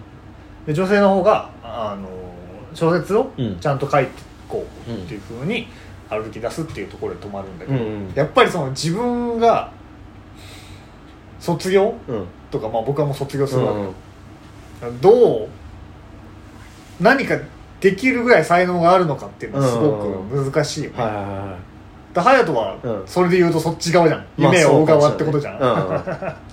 そのまあ一般的には、うん。まあ無理だよねってみんなが思うようなところに行くわけじゃん、うん。で僕は、まあ、よくお笑い芸人にならないのとか言われたりとかする中でうん。現実というか、まあ、一般的な方に行くわけじゃん。就職するっていう普通にさそんなも難しいよな、ううん。んそれはそうだね。それぞれの反応だけど、うんうんうん。なんかなんて言うんだろうな。うちらの学校はさ、うん。結構演劇うん。さっきも言ったけどうん。めちゃくちゃやってたじゃん、うんみんなさ。でなんか演技うまいなとかいう人もいたじゃん、うんうん演技うまいなって人が普通に就職うん。とかさ、うん。まあ、大学行ったりとかする中でさ、うその隼人はもう別にうまいと思うけど、うん演劇の方に行くわけじゃん、うん。なんかその演劇の方に行こうっていう時には、どれぐらいの時間を要したの？決断には。ああ悩んでた時間はすごい短いよ。あもう？1ヶ月ぐらい。うんうん。だけど結局何したいかわからないの。時間がすごく長かった。ああうん。むしろその時間が長い分うん。これかもしれないと思ったらもう決断できるぐらいの早く次のステップに行きたかったから別にそのい役者が自分に向いてるどうこうじゃなくて次のステップだと思って行った感じはあったな。うん。ちょうどそんなメールが来て。います。めちゃくちゃドリブルしたら俺今。前に出た。根拠のない自信にも通じることがあるかもだし正解はないのだけど自分は特別な人間だと思っている、だから普通は嫌だ。オーソドックスな道は避けたいという人と、自分は他の人と変わらない平凡な人間である、うん。なので少しでも特別になりたくて頑張る。うん。どっちが人として健全なのか、うん。いや根っこのところで自分はどちらのタイプなのか、うん。いや問いが間違っているのか。この辺りについて何か話をお願いします。はい。これでも面白いよね。自分うん面白い。でもどちらのタイプなのかって言われると俺は両方ある。うーんうん。うん特別だと思ってる部分もあるし、うん。あここは特別なんだなって思う時もあるしう、ん。でもここは変わらないんだなっていうものがあるから、うん。そこはだそこで勝負しないとかはあるかも。ううんん。かわうん。確かにね、うん。このなんて言うんだろうな特別になり、うん。うん。他の人と違うことをして特別になりたいっうんていうゴールは一緒じゃん。うん。このうん。2つの対立は、でもそのになるマインドが違うってうんいうんううん。見方だよね、うん。その自分は特別な人間だから特別なことをしたいっていうのか、平凡だからこそ特別になりたいっていうのかね。2つどっちなんだろうっていうのは、うん僕は、まあもうどっちもっちゃどっちもだけど、うん。僕は後者かもなどっちか後者なんだ、うん。自分は他の人と変わらない平和な人間である。なので少しでも特別になりたくて頑張る。うん。特別に向かってる方法なのね。そうだね、うんうんなるほどね。っていうような見方なのかな、うん。日々、うん。特別になりたくて、うん。じゃない？うん。なんか理屈でさ、うん。考えるとかさ、うん。お笑いの論文とかさ、うん。いうのもどうしたら意図的に笑いが生み出せるのか、っう。ん。ていうのも最初から特別でうん。面白いやつっているじゃん。うん。そういうやつだったら僕はやってないと思う。うん。あそうじゃないからこそ、うんどうしたらそういうふうになれるのかなっていうふうに考える、っていうよう好きな芸人さんもそっちが多いようどうしたら面白くなれるのかっていうことを理論的に考えたら追いつけるんじゃん、うん。同じステージに行けるんじゃないかっていうような考え方だから、うん。うん。うん。そっちかもな生き方としては、うん。うん。うんでもそういう意味ああでもな、うん。そういう意味で言ったら俺は前者の方が強い気がする。うんううん。ん、なんか特別な人間だと思ってるというかうんなんかここは人と違うなっていう部分が人より多いなっていうのは思ってるかな。んか、なうんこれは1年前ぐらいにちょうど2時間期の最後ぐらいで話したよ、うん。話したんだけど、うん僕も前者だったけど、ちゃんといろんな人の話聞いたら、うん。全然自分ここ特別じゃないじゃん。個個性だと思ってたところが、うん。まあ一般的な特徴だったっていう、うん。シャイとかさ、うん。うん人見知りとか含めて、っていうことが多かった、うん。それで剥がれていった、ね。その自分の特別っていううん。持ってるところが。あ 全然うん。これ武器にして戦えんじゃないかって思ってたようなところがうん。全然みんな持ってんじゃん。みんな持ってるのも前提じゃんっていうようなことが多かったな、あー。上位互換がいるんだよね。自分の個性だと思ってたものそうそうそうそうそうっていうのは思うけどあだからそういうのがねそがれていった。あのーこの演劇の学校行って自分がここは得意だなと思ってた部分が全然俺より上手いやつがいたりしたけどあでもこれは俺一番面白いと思うなみたいな。この役だったら一番面白くやれる自信があるみたいなのもあったしなんかだからそのこうシンプルいっぱい思ってた自分の特別なものがなんかあこれかみたいなのがなんかちょっと出てきたよりこう少なくなってシンプルになった気がするな。うん。なるほどね。でもそれベースで生きてる感じはある。うんからまあ多分前者の方が強いのかなとは思うけど。でも普通は嫌だとも思ってないというか、俺普通にねだってあの結婚して子供できて俺相手が働くなら全然主婦やってもいいなって思ってるけうん？子供5人。普通じゃねえじゃねえか。多いよ。前10人って言ってたからねうん。まあそうだな、どっちが人として健全なのか、まあ、健全っていう言い方をするとね、ん。また変わってくるけど、まあでもタッチが悪いのは前者だよね。そうだね。自分は特別な人間だと思っている、うんっていうのは、なんかね僕は、うん。もう文章とかも書いたりするし、うん。その理論的うんなんか違和感を一個見つけて、うん。ここはこう違うんじゃないかっていうようなことをうん。の考え方だし、うん。なんか文章書くなりうん。ラジオで喋るなりするっていう時はそういう組み立て方なのよ、でもそれってめっちゃ難しいんだけど、うん。うん簡単に見えるんで多分さ。あ なんか思ってること言っとけばいいとか悪口言っとけばいいーみたいなうん。風にやってる人結構いるのよ、なるほどいいやそんなんじゃないからな、うん。マジでっていう、しかもこのラジオでうん。本を出してやるっていうことの、なんていうの、うん背負ってるもんとかってうんそんなんじゃねえからな、うん。マジでっていうふうに思ったりはするから、うん。うん。自分の発想が特別だっていう考え方は全部捨てた方がいいかなと思ううんうんうん。なんか誰かにアドバイスするとしたら別に、うんは特別な人もいるんだけど、うんそうでもないよ。うん自分がその発想をうんお世に出してないから特別って思う、うん。感じるだけで。ああまあそれはわかるかも。出した瞬間に、うん。なんて一般的なものなんだって思うんだよね。それは思うわ。あーカップルがうざいみたいなさ なんて、そう普遍的で一般的なものをうん。自分は自分なりの視点だと思ってたんだよっていうことは結構あるよ、うん。だ俺ねまあショックだったというかう、ん。うわこれ全然だわって思ったのは俺アイディアつまんないんだよね。アイディアマンじゃないのマジで。俺もそうだよ。うそれはそう。んでアイディアマンだと思ってたけどアイディアマンじゃなくて これはねすごいショックだったしなんかそれを武器にして戦ってるぐらいな勢いで言ったけどいや全然面白くないじゃんって。それはねでも外に出してみてしか分かんないんだよね。うんうんうんうん。そうでもそう面白がってくれる人もいるみたいなね、うんうんだからそこはだからまあ特別かどうかって人によると思うんだよな。うん。うん。こう言ってくれる人もいるみたいなね。いやそうだようんな。アイディアマンじゃないの。は自分もそうだうんから、うん。なんか01をできないんだよね。うん。110をやるっていう、うんまあ、ツッコミとかもそうじゃん。別うんに01ではないわけじゃん、うん誰か何かがあって初めて成立するとか、うん。そうその何か世の中に切るとかさ、うん。斜めに見るとかっていうの、世の中がないとうん。成立しないから、そうだね。そこは忘れちゃいけないなって思うし、でも例えば、うん。ラジオやるとか、うん。ラジオコント作るとかっていうのは、うん。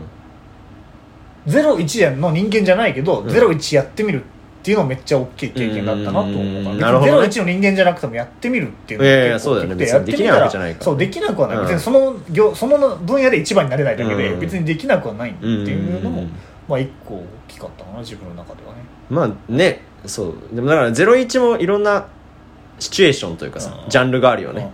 これにおいては01の人だけどみたいなのはあるなとは思ったりするけどね。だから、うん。まあね今日はあの隼人がラジオコントがあったことすら忘れてんじゃないかと思ってちょっと多めにラジオコントっていう放送にしてますけどさすがにそれ忘れてないよ、あーっていうのはありますけども、うん。うんいやーそうだな。だからそう俺普通に自分のあのなんていうのこう生き方というか、うん。こう生活を見てたら、ん。あなんて面白くない人間だなって思うけど まあ面白いなって思う部分もあるけど、うんうん。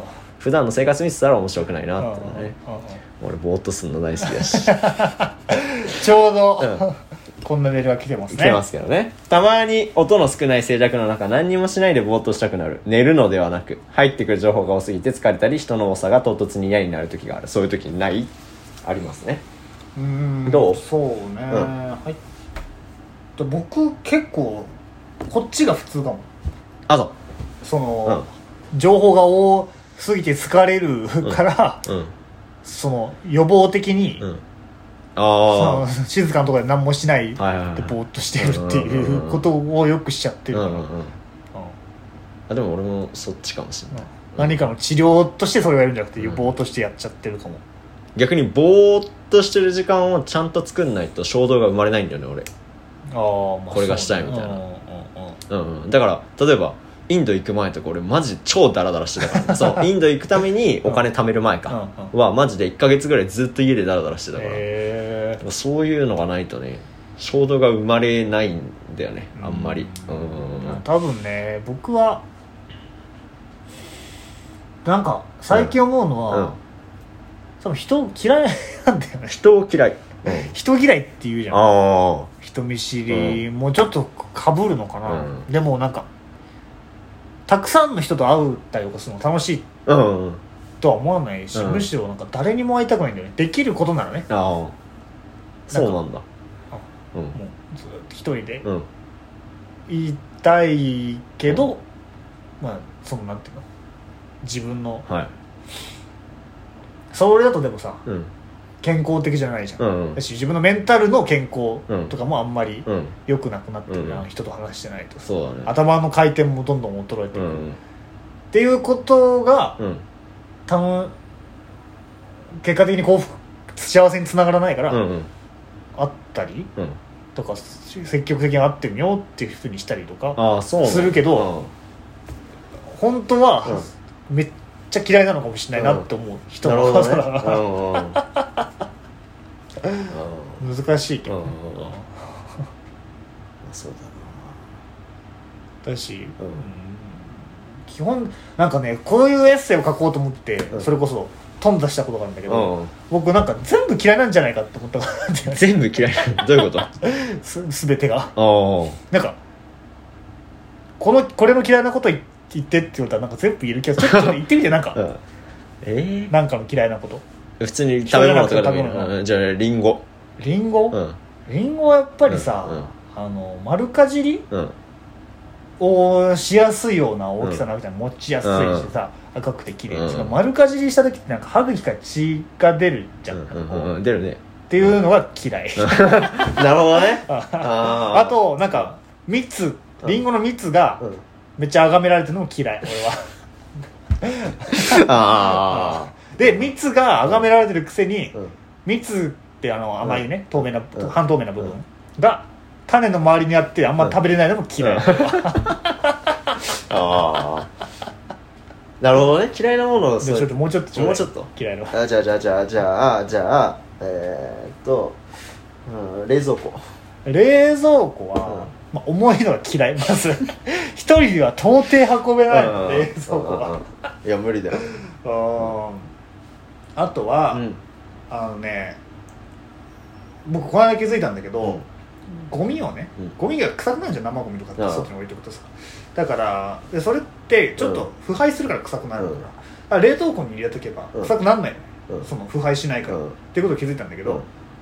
それを何ヶ月かやってて、うん。なんかずっと食べ物くせえなと思ってたら最悪だ。あのねうん。多分空気がうん。冷蔵庫と冷凍庫をうん。一緒で回ってたりするんだよちょっと、わかんないけど、うん。俺はうん。勉強してないから、だうん。から冷凍庫の匂いがそのまま冷蔵庫に回ってたりする最悪だよ。のが嫌い、知らねえわ。えじゃあ好きなとこ行ってよ。リンゴと冷蔵庫の。リンゴの好きなところは、うーんなんだろうね。あやっぱ出てこないんだ。手軽いや出てくる出てくる。手軽に向けるし安いし、うんうんなんかねだからさうさぎにしたいとかさ、うん。みたいなことがしやすいしまず色がいいよね、うんうん。赤がね。あの赤と、うん。綺麗な赤と白っぽいやつとかいいし、うんうん。なんていうのだろうな。んかちょっとアイコンじゃん、うんうん。まあ、アダムとイブから始まってさ、うん。リンゴっていうさ、うん。なんかこうなんていうんだろうな。うーんすごくお触りがいい、うん。ちょっと出てこないね。いやいいとこも出てくるはずなんだけどな、じゃあ冷蔵庫。冷蔵庫のいいところ、うん。もう単純にうん。保存でしょうね、うん。保存がすごくうん。いいのと、うん。あとはなんだろうな。まあ冷たいものってうん。まあご飯はちょっと別だけど、うん。冷たいものって基本美味しいからね水とかさおあ酒もうそうだし、はいはい。それこそリンゴもそうだし、うんうん。フルーツもね、うん。あのゼリーとか、うん。プリンとかもそう、ん。冷たいものは基本美味しいんだから、しょっぱいもの以外は、うん。甘いものは全部冷たいものが美味しいんだから、と思う。なるほどね。アイスもね、はいはいはい。だからそれを提供してくれるのはありがたい、うんうんうん嫌いなところしか出てこないね。いやね嫌いなもののインパクトに対して好きなところが弱いんだよね。だかららやっぱり嫌いなんだね。これが全部出てくるってことは俺全部嫌いなんじゃないかなって一旦思ったことがあった。論文書けるんじゃない？なんか万物。だからなんか万物を嫌うすなんていうの佐賀え出てこない？よ早くちょっと言ってみてよ。うーんと、うん。茶碗。茶碗の嫌いなとこ、うんいや割れるのが意味わかんないなと思う。あいやなんかその 落として割れるって何って思うんだよね。いやなんか。だって落とすじゃん普通にあ人間って。あでそれでもう使い物にならなくなるっていうのは俺は本当に意味が分かんないなって思う。なんかだからあのももっと開発できるだろうって思う。違う材質を。なんか割れないとかさ。ななんで割れちゃうのみたいな。この今のこのせ現世で。ステーキの嫌いなとこ。ステーキの嫌いなとこ、うんステーキはあのー焼く人によって全然美味しさが変わるっていうのが、食べ物としてどうなのかなって思う、なんかその料理人の腕の見せ所みたいなのあるのかもしれないけど、でもやっぱりあの誰がやっても美味しくなる豚バラとかの方がいいと思うし、うん。言えんじゃん。嫌いなとこちょっと俺だけじゃないわ。そう。これがまさにうん。これなんですよ。うん。あのね。自分は特別な人間だと思っている、うんた発想うん。が世に出してみると、ん。みんなとも普通だったりする。そうだね。からみんな俺はうん。嫌いなとこ思いつくのは僕だけだと思ってたけど、今うんこうやって出してみたら隼人俺もも普通に思いつくっていうようなう。ん。ことをうん繰り返してなくて自分が特別だと思ってるのが僕がうん一番好きじゃないですね、そうだね、うん、なるほどね、うん、意外とこういうもんだっていうね。そうそうそうそう。だから自分がこうであるっていうのはうん。別にみんな割とそうだよっていうものが多かったりするよね、そうね、うん。うん。ただだからそのあんまりさそういう評価で出てくるものじゃないと思うんだよね。特別なものって。個性とかって言われるものって。うんなんかこれのここの人のこういう時めっちゃいいんだよね。みたいな結構すごい抽象的なものが個性と言われるものだったりする。いくつか重なってるよね。そうそうそうそうそうそう。そうこの状況でのこれとか、うんうんうん。これにおいてのこれとか、うんうん。これをしてる時のこれとか、うん。うんいそうそうそうそうそう。これが発想がうん。特別とかそんなのあんまない。ないないないないない。そうそうそう。この時のこれがすごい良かったとかうん。そういうのの積み重ねでこの時にこれがいいこれが特別だっていうのではない気がするんだよね。うん。そうね。なんかそのうんなんていうの個性的だなことをさ、うん。個性的なことをすごい良しとしてるじゃないですか、うんうんうんでもやっぱりなんかうんそのなんていうんだろうなその危険性もすごいあるというか、うん。個性的じゃなきゃいけないみたいなさ、うんうん。AI に仕事奪われるぞ的なことじゃんよ、ん。今ってさ。だからなんかみんな無理してるよね。なんかさ。個性出そうとしてね。思わない？うん。いや思う。うん。もう俺らもラジオとかでなんか無理してんのかもしれないけどさ、うん。なんて言うんだろううな、ん。なんかその感じちょっと最近あるよな特に若者個性だからワードの一人歩きだと思う。マジで。個性って言われてみんなが意識してるものって、うん。そんなんで違い出ないよって思っちゃうの。髪色とかね。髪色とか。だって別にそれお願いすればできるんだもん。誰だって。その髪型で。髪色とか指輪とか。うん、うん、そう。服装だってそうだよ。金払えば誰だって綺麗んだから、あとか、うん。あとはあの好きな映画とか。うんうんそうだよ。それで個性出そうとしてもね、う なんかその全部の局面でさうん。うんその個性的である方ことを良しとして良しとしてっていうかを目指して生きてるとなんかすごいしんどい、しんどいよね。ううん。んもう本当に多いよねそういうのがね。うん。うん。だからそこで出そうとしてなくて出ちゃう部分に良さとか個性というか、うん。があったりするはずなんだけどうん。うん。とはいえやっぱり例えばこうこれうん画家として売れたいっうんてなった時にやっぱりそういう頭は必要なのかなとは思う、うんうんそういう。それはそういう意味での個性っていうのはあると思う、うんうんそれは自分が意図的にうん。こういう方がみんな好きでしょってうんいう個性を出すうん。っていうのはあるけど人間性においての個性みたいなのはうんそういうもんじゃない気がするんだよね、うん。まあでも役者とかでももしかしたらあんのかもしれない。こういうふうに言っていきたいからこういう発言をしようとかうんとかはあるとは思うけどでもみんなが必死になってる個性っていうのはあんまりなんかそこで出っ張っても上位互換いるよみたいな。カレーでいいんだよな好きな食べ物はな でもカレーってなんか言いづらくないもん？言いづらいね。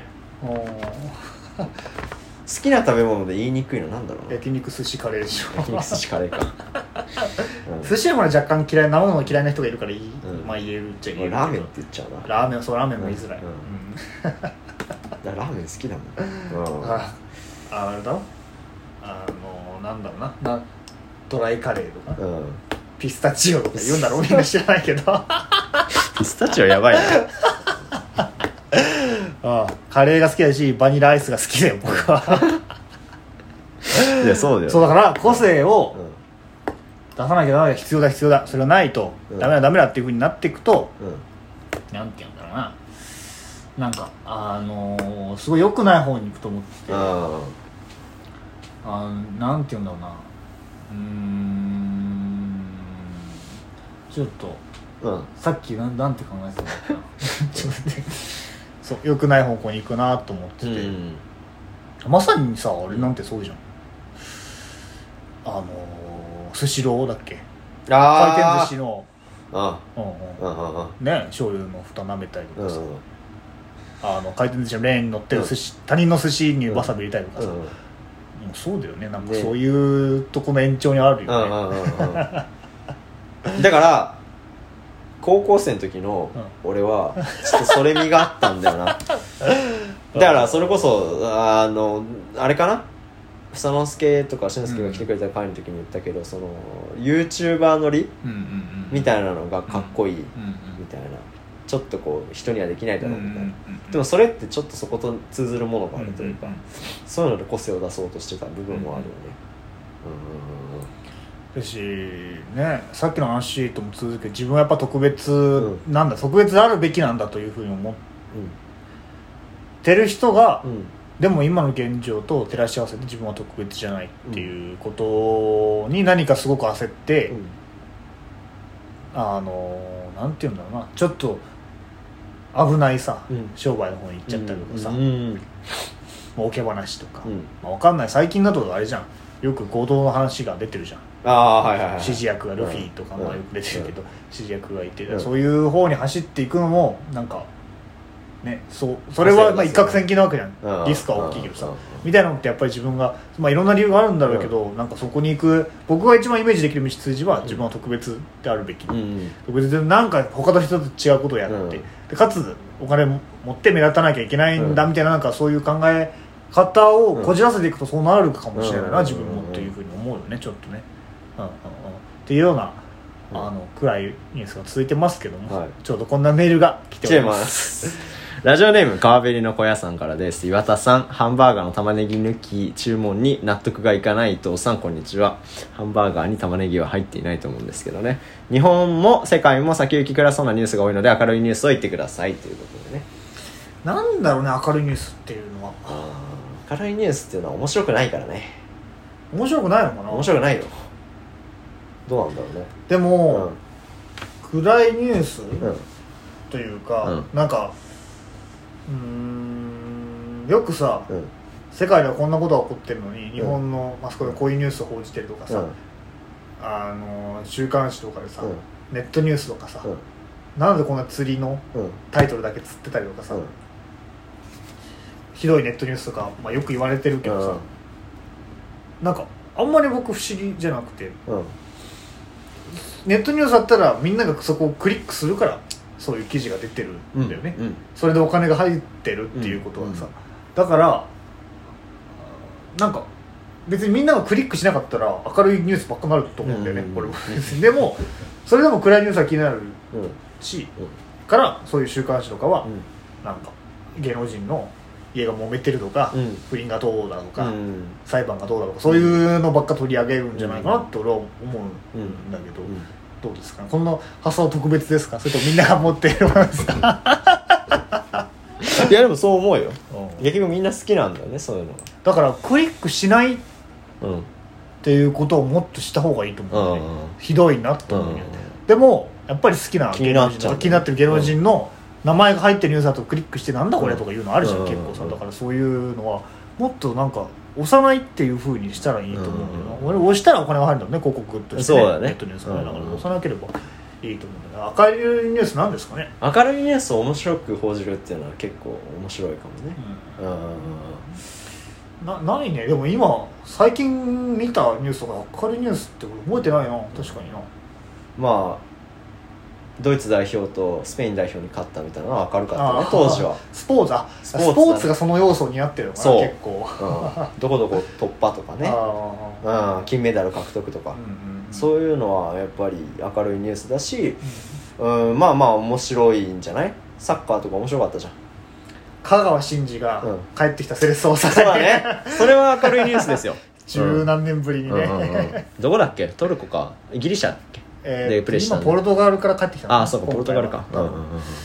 けどやっぱ嬉しいよね。俺らは世代だもんね。香川真司いやそうだよね。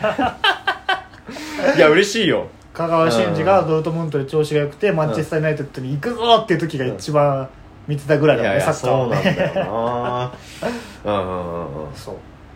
そうだね。っていう人がベテランになって帰ってくるんだよねサッカー選手がね香川真司っていう。っていうのはもう明るいニューースだよね。スだし、あとあれね三笘の決勝ゴールね。すごいよね。すごいよね。最近ね出るたびに点決めてるもんねそうそうそうう。そう うん。だし順位めっちゃ上げてんでしょ？ねブライトンがねん。ちょうど今いいよね。うん。またこれでシーズン終わっちゃったりするとうん。あれなんだろうけどな。いい選手は三笘とかもみんなうん。もっとビッグクラブに取られちゃうんだろうけど取られちゃうんだろうけどその前にね今だからねその、うん。それこそドルトムントの時の香川みたいなさ、うんうんうんっていう感覚で見てるな、うん。だしあれだよね。冨安もいる。そうね。アーセナルもすごいもう1位だよね。そうなんだ。う。ん。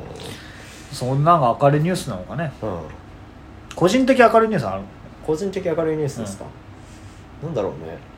うん。髪切った。弱っえそうだよね。うん。2ヶ月に俺は2ヶ月に1回ぐらいだけど。うん。ビッグニュースだよなビッグニューススなんだよ。てかね髪切るだけで世界が明るく見える。うん。っていうのは結構これは嘘っぽいけど本当なんいだよね。や本当にそう思うよ。だから結構定期的に頻繁に切るっていうのはすごい大事なことだ。人と会いたくなるしね。そうそうそうそう僕なんか一回、うん。そのな夏休み高校での夏休みにだらけすぎちゃうなっていうのをうん改善するために、うん。毎日朝起きたら髪セットするっていうのやってた。誰とも会わなくても。そうなると積極的になってくる。なんか楽しくなってくるし、うんうんうん。誰かと会いたくなってくるんだよねそうだね。ね。確かにそういうのはあるな。それは結構いいやり方だな。おしゃれするとかもあそうかも。そうそうそうそう香水つけるとか言ってたかも俺。あー人と会う約束してなくても香水つける服買うとかね、なうんそうそうそうそう。そうそうだよね着て外行きたくなるからね。個人的明るいニュースなんだありますか？だら俺はだから今から爆笑問題うん。さんとそうだね。伊集院光さんのライブを見に行くっていうのうん。がすごい楽しみだな、なるほどね。それああいいね。でもそういうのは。そう楽しみを持ちつつやっておりましたが、今日の来ていたメールは全部読み終わったかな、飲み終わったね。でえっと、うん、これを1時間ぐらいやってたのかな今は。やつ 難しかったな。今2時間24分で、うん。うん1時間半ぐらいから始めたもんね。そうだね。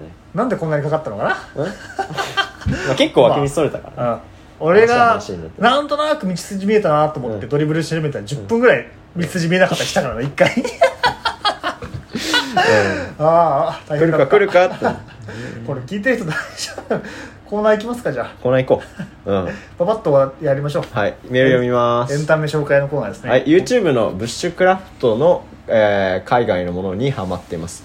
犬とか連れて一人で森の中に行って簡易住居を作り、えー野営焚き火とかをするだけなのですが音楽もなく自然の音のみですごく落ち着きしリラックスできます。おすすめです。ぜひ。わかる？あのねブッシュクラフブッシュクラフトっていうのがどういう意味なのか分かんないけど俺ねあのバンで生活してるあの YouTuber とか見たりする。なんかモーニングルーティンとか、えー。そうなんだ。外での生活のうん。何をするかみたいな、だそれのあのダークサイド的なものを描いたのがノマドランドとかの感じだったりするんだけどそれの明るい部分ね。下痢する映画ね。そのゲリあれ面白かったけど。もう本当によくない、うん。俺はあうん。の下痢が何かの振りだと思って、この後この下痢が効いてくる病気なんだこの人はとか思って見てたけど何にも聞いてこなかった。よくない伏線回収の。うん。脳みそだね、うん。うん。いいなと思いますけど。はい次いきます。えー映画「ブルース・ブラザーズ」はすごい好き。理屈抜きで好き。コメディとしても音楽としてもとにかく好き。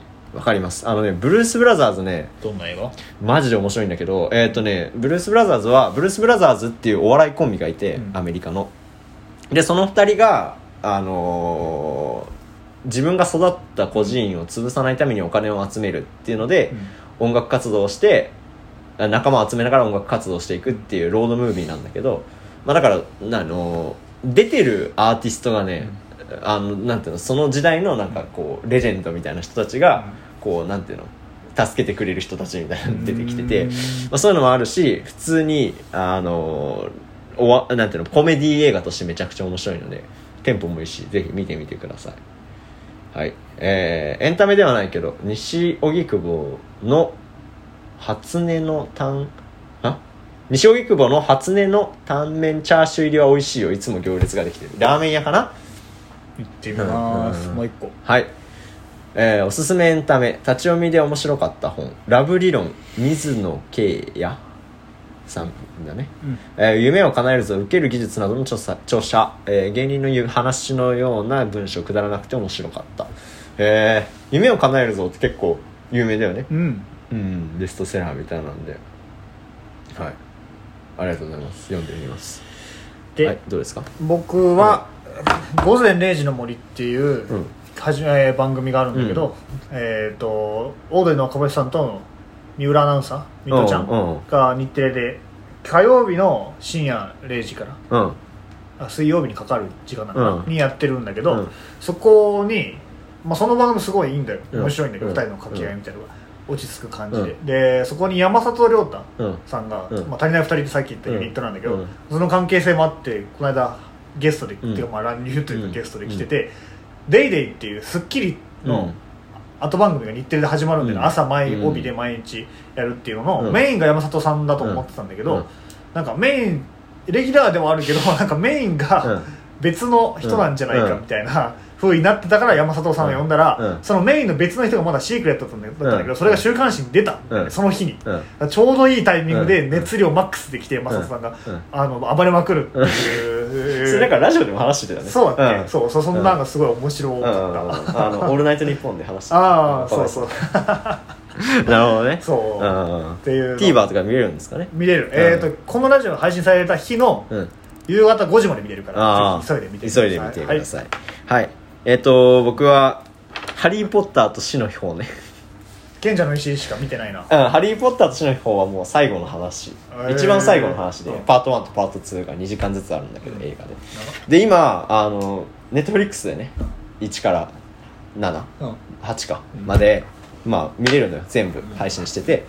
で俺だたまたま見返したけどやっぱ面白いね。あそう。あのね2009年2010年ぐらいの映画なんだけどなんかね映像の衰えを感じないしめっちゃ綺麗なの。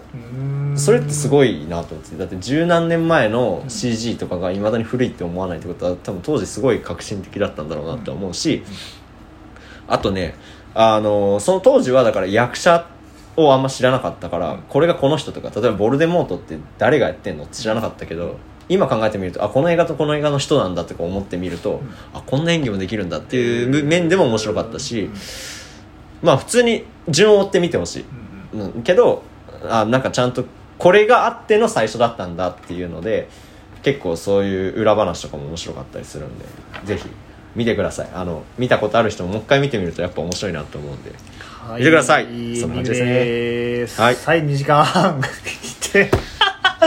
こんなね恥ずかしいね。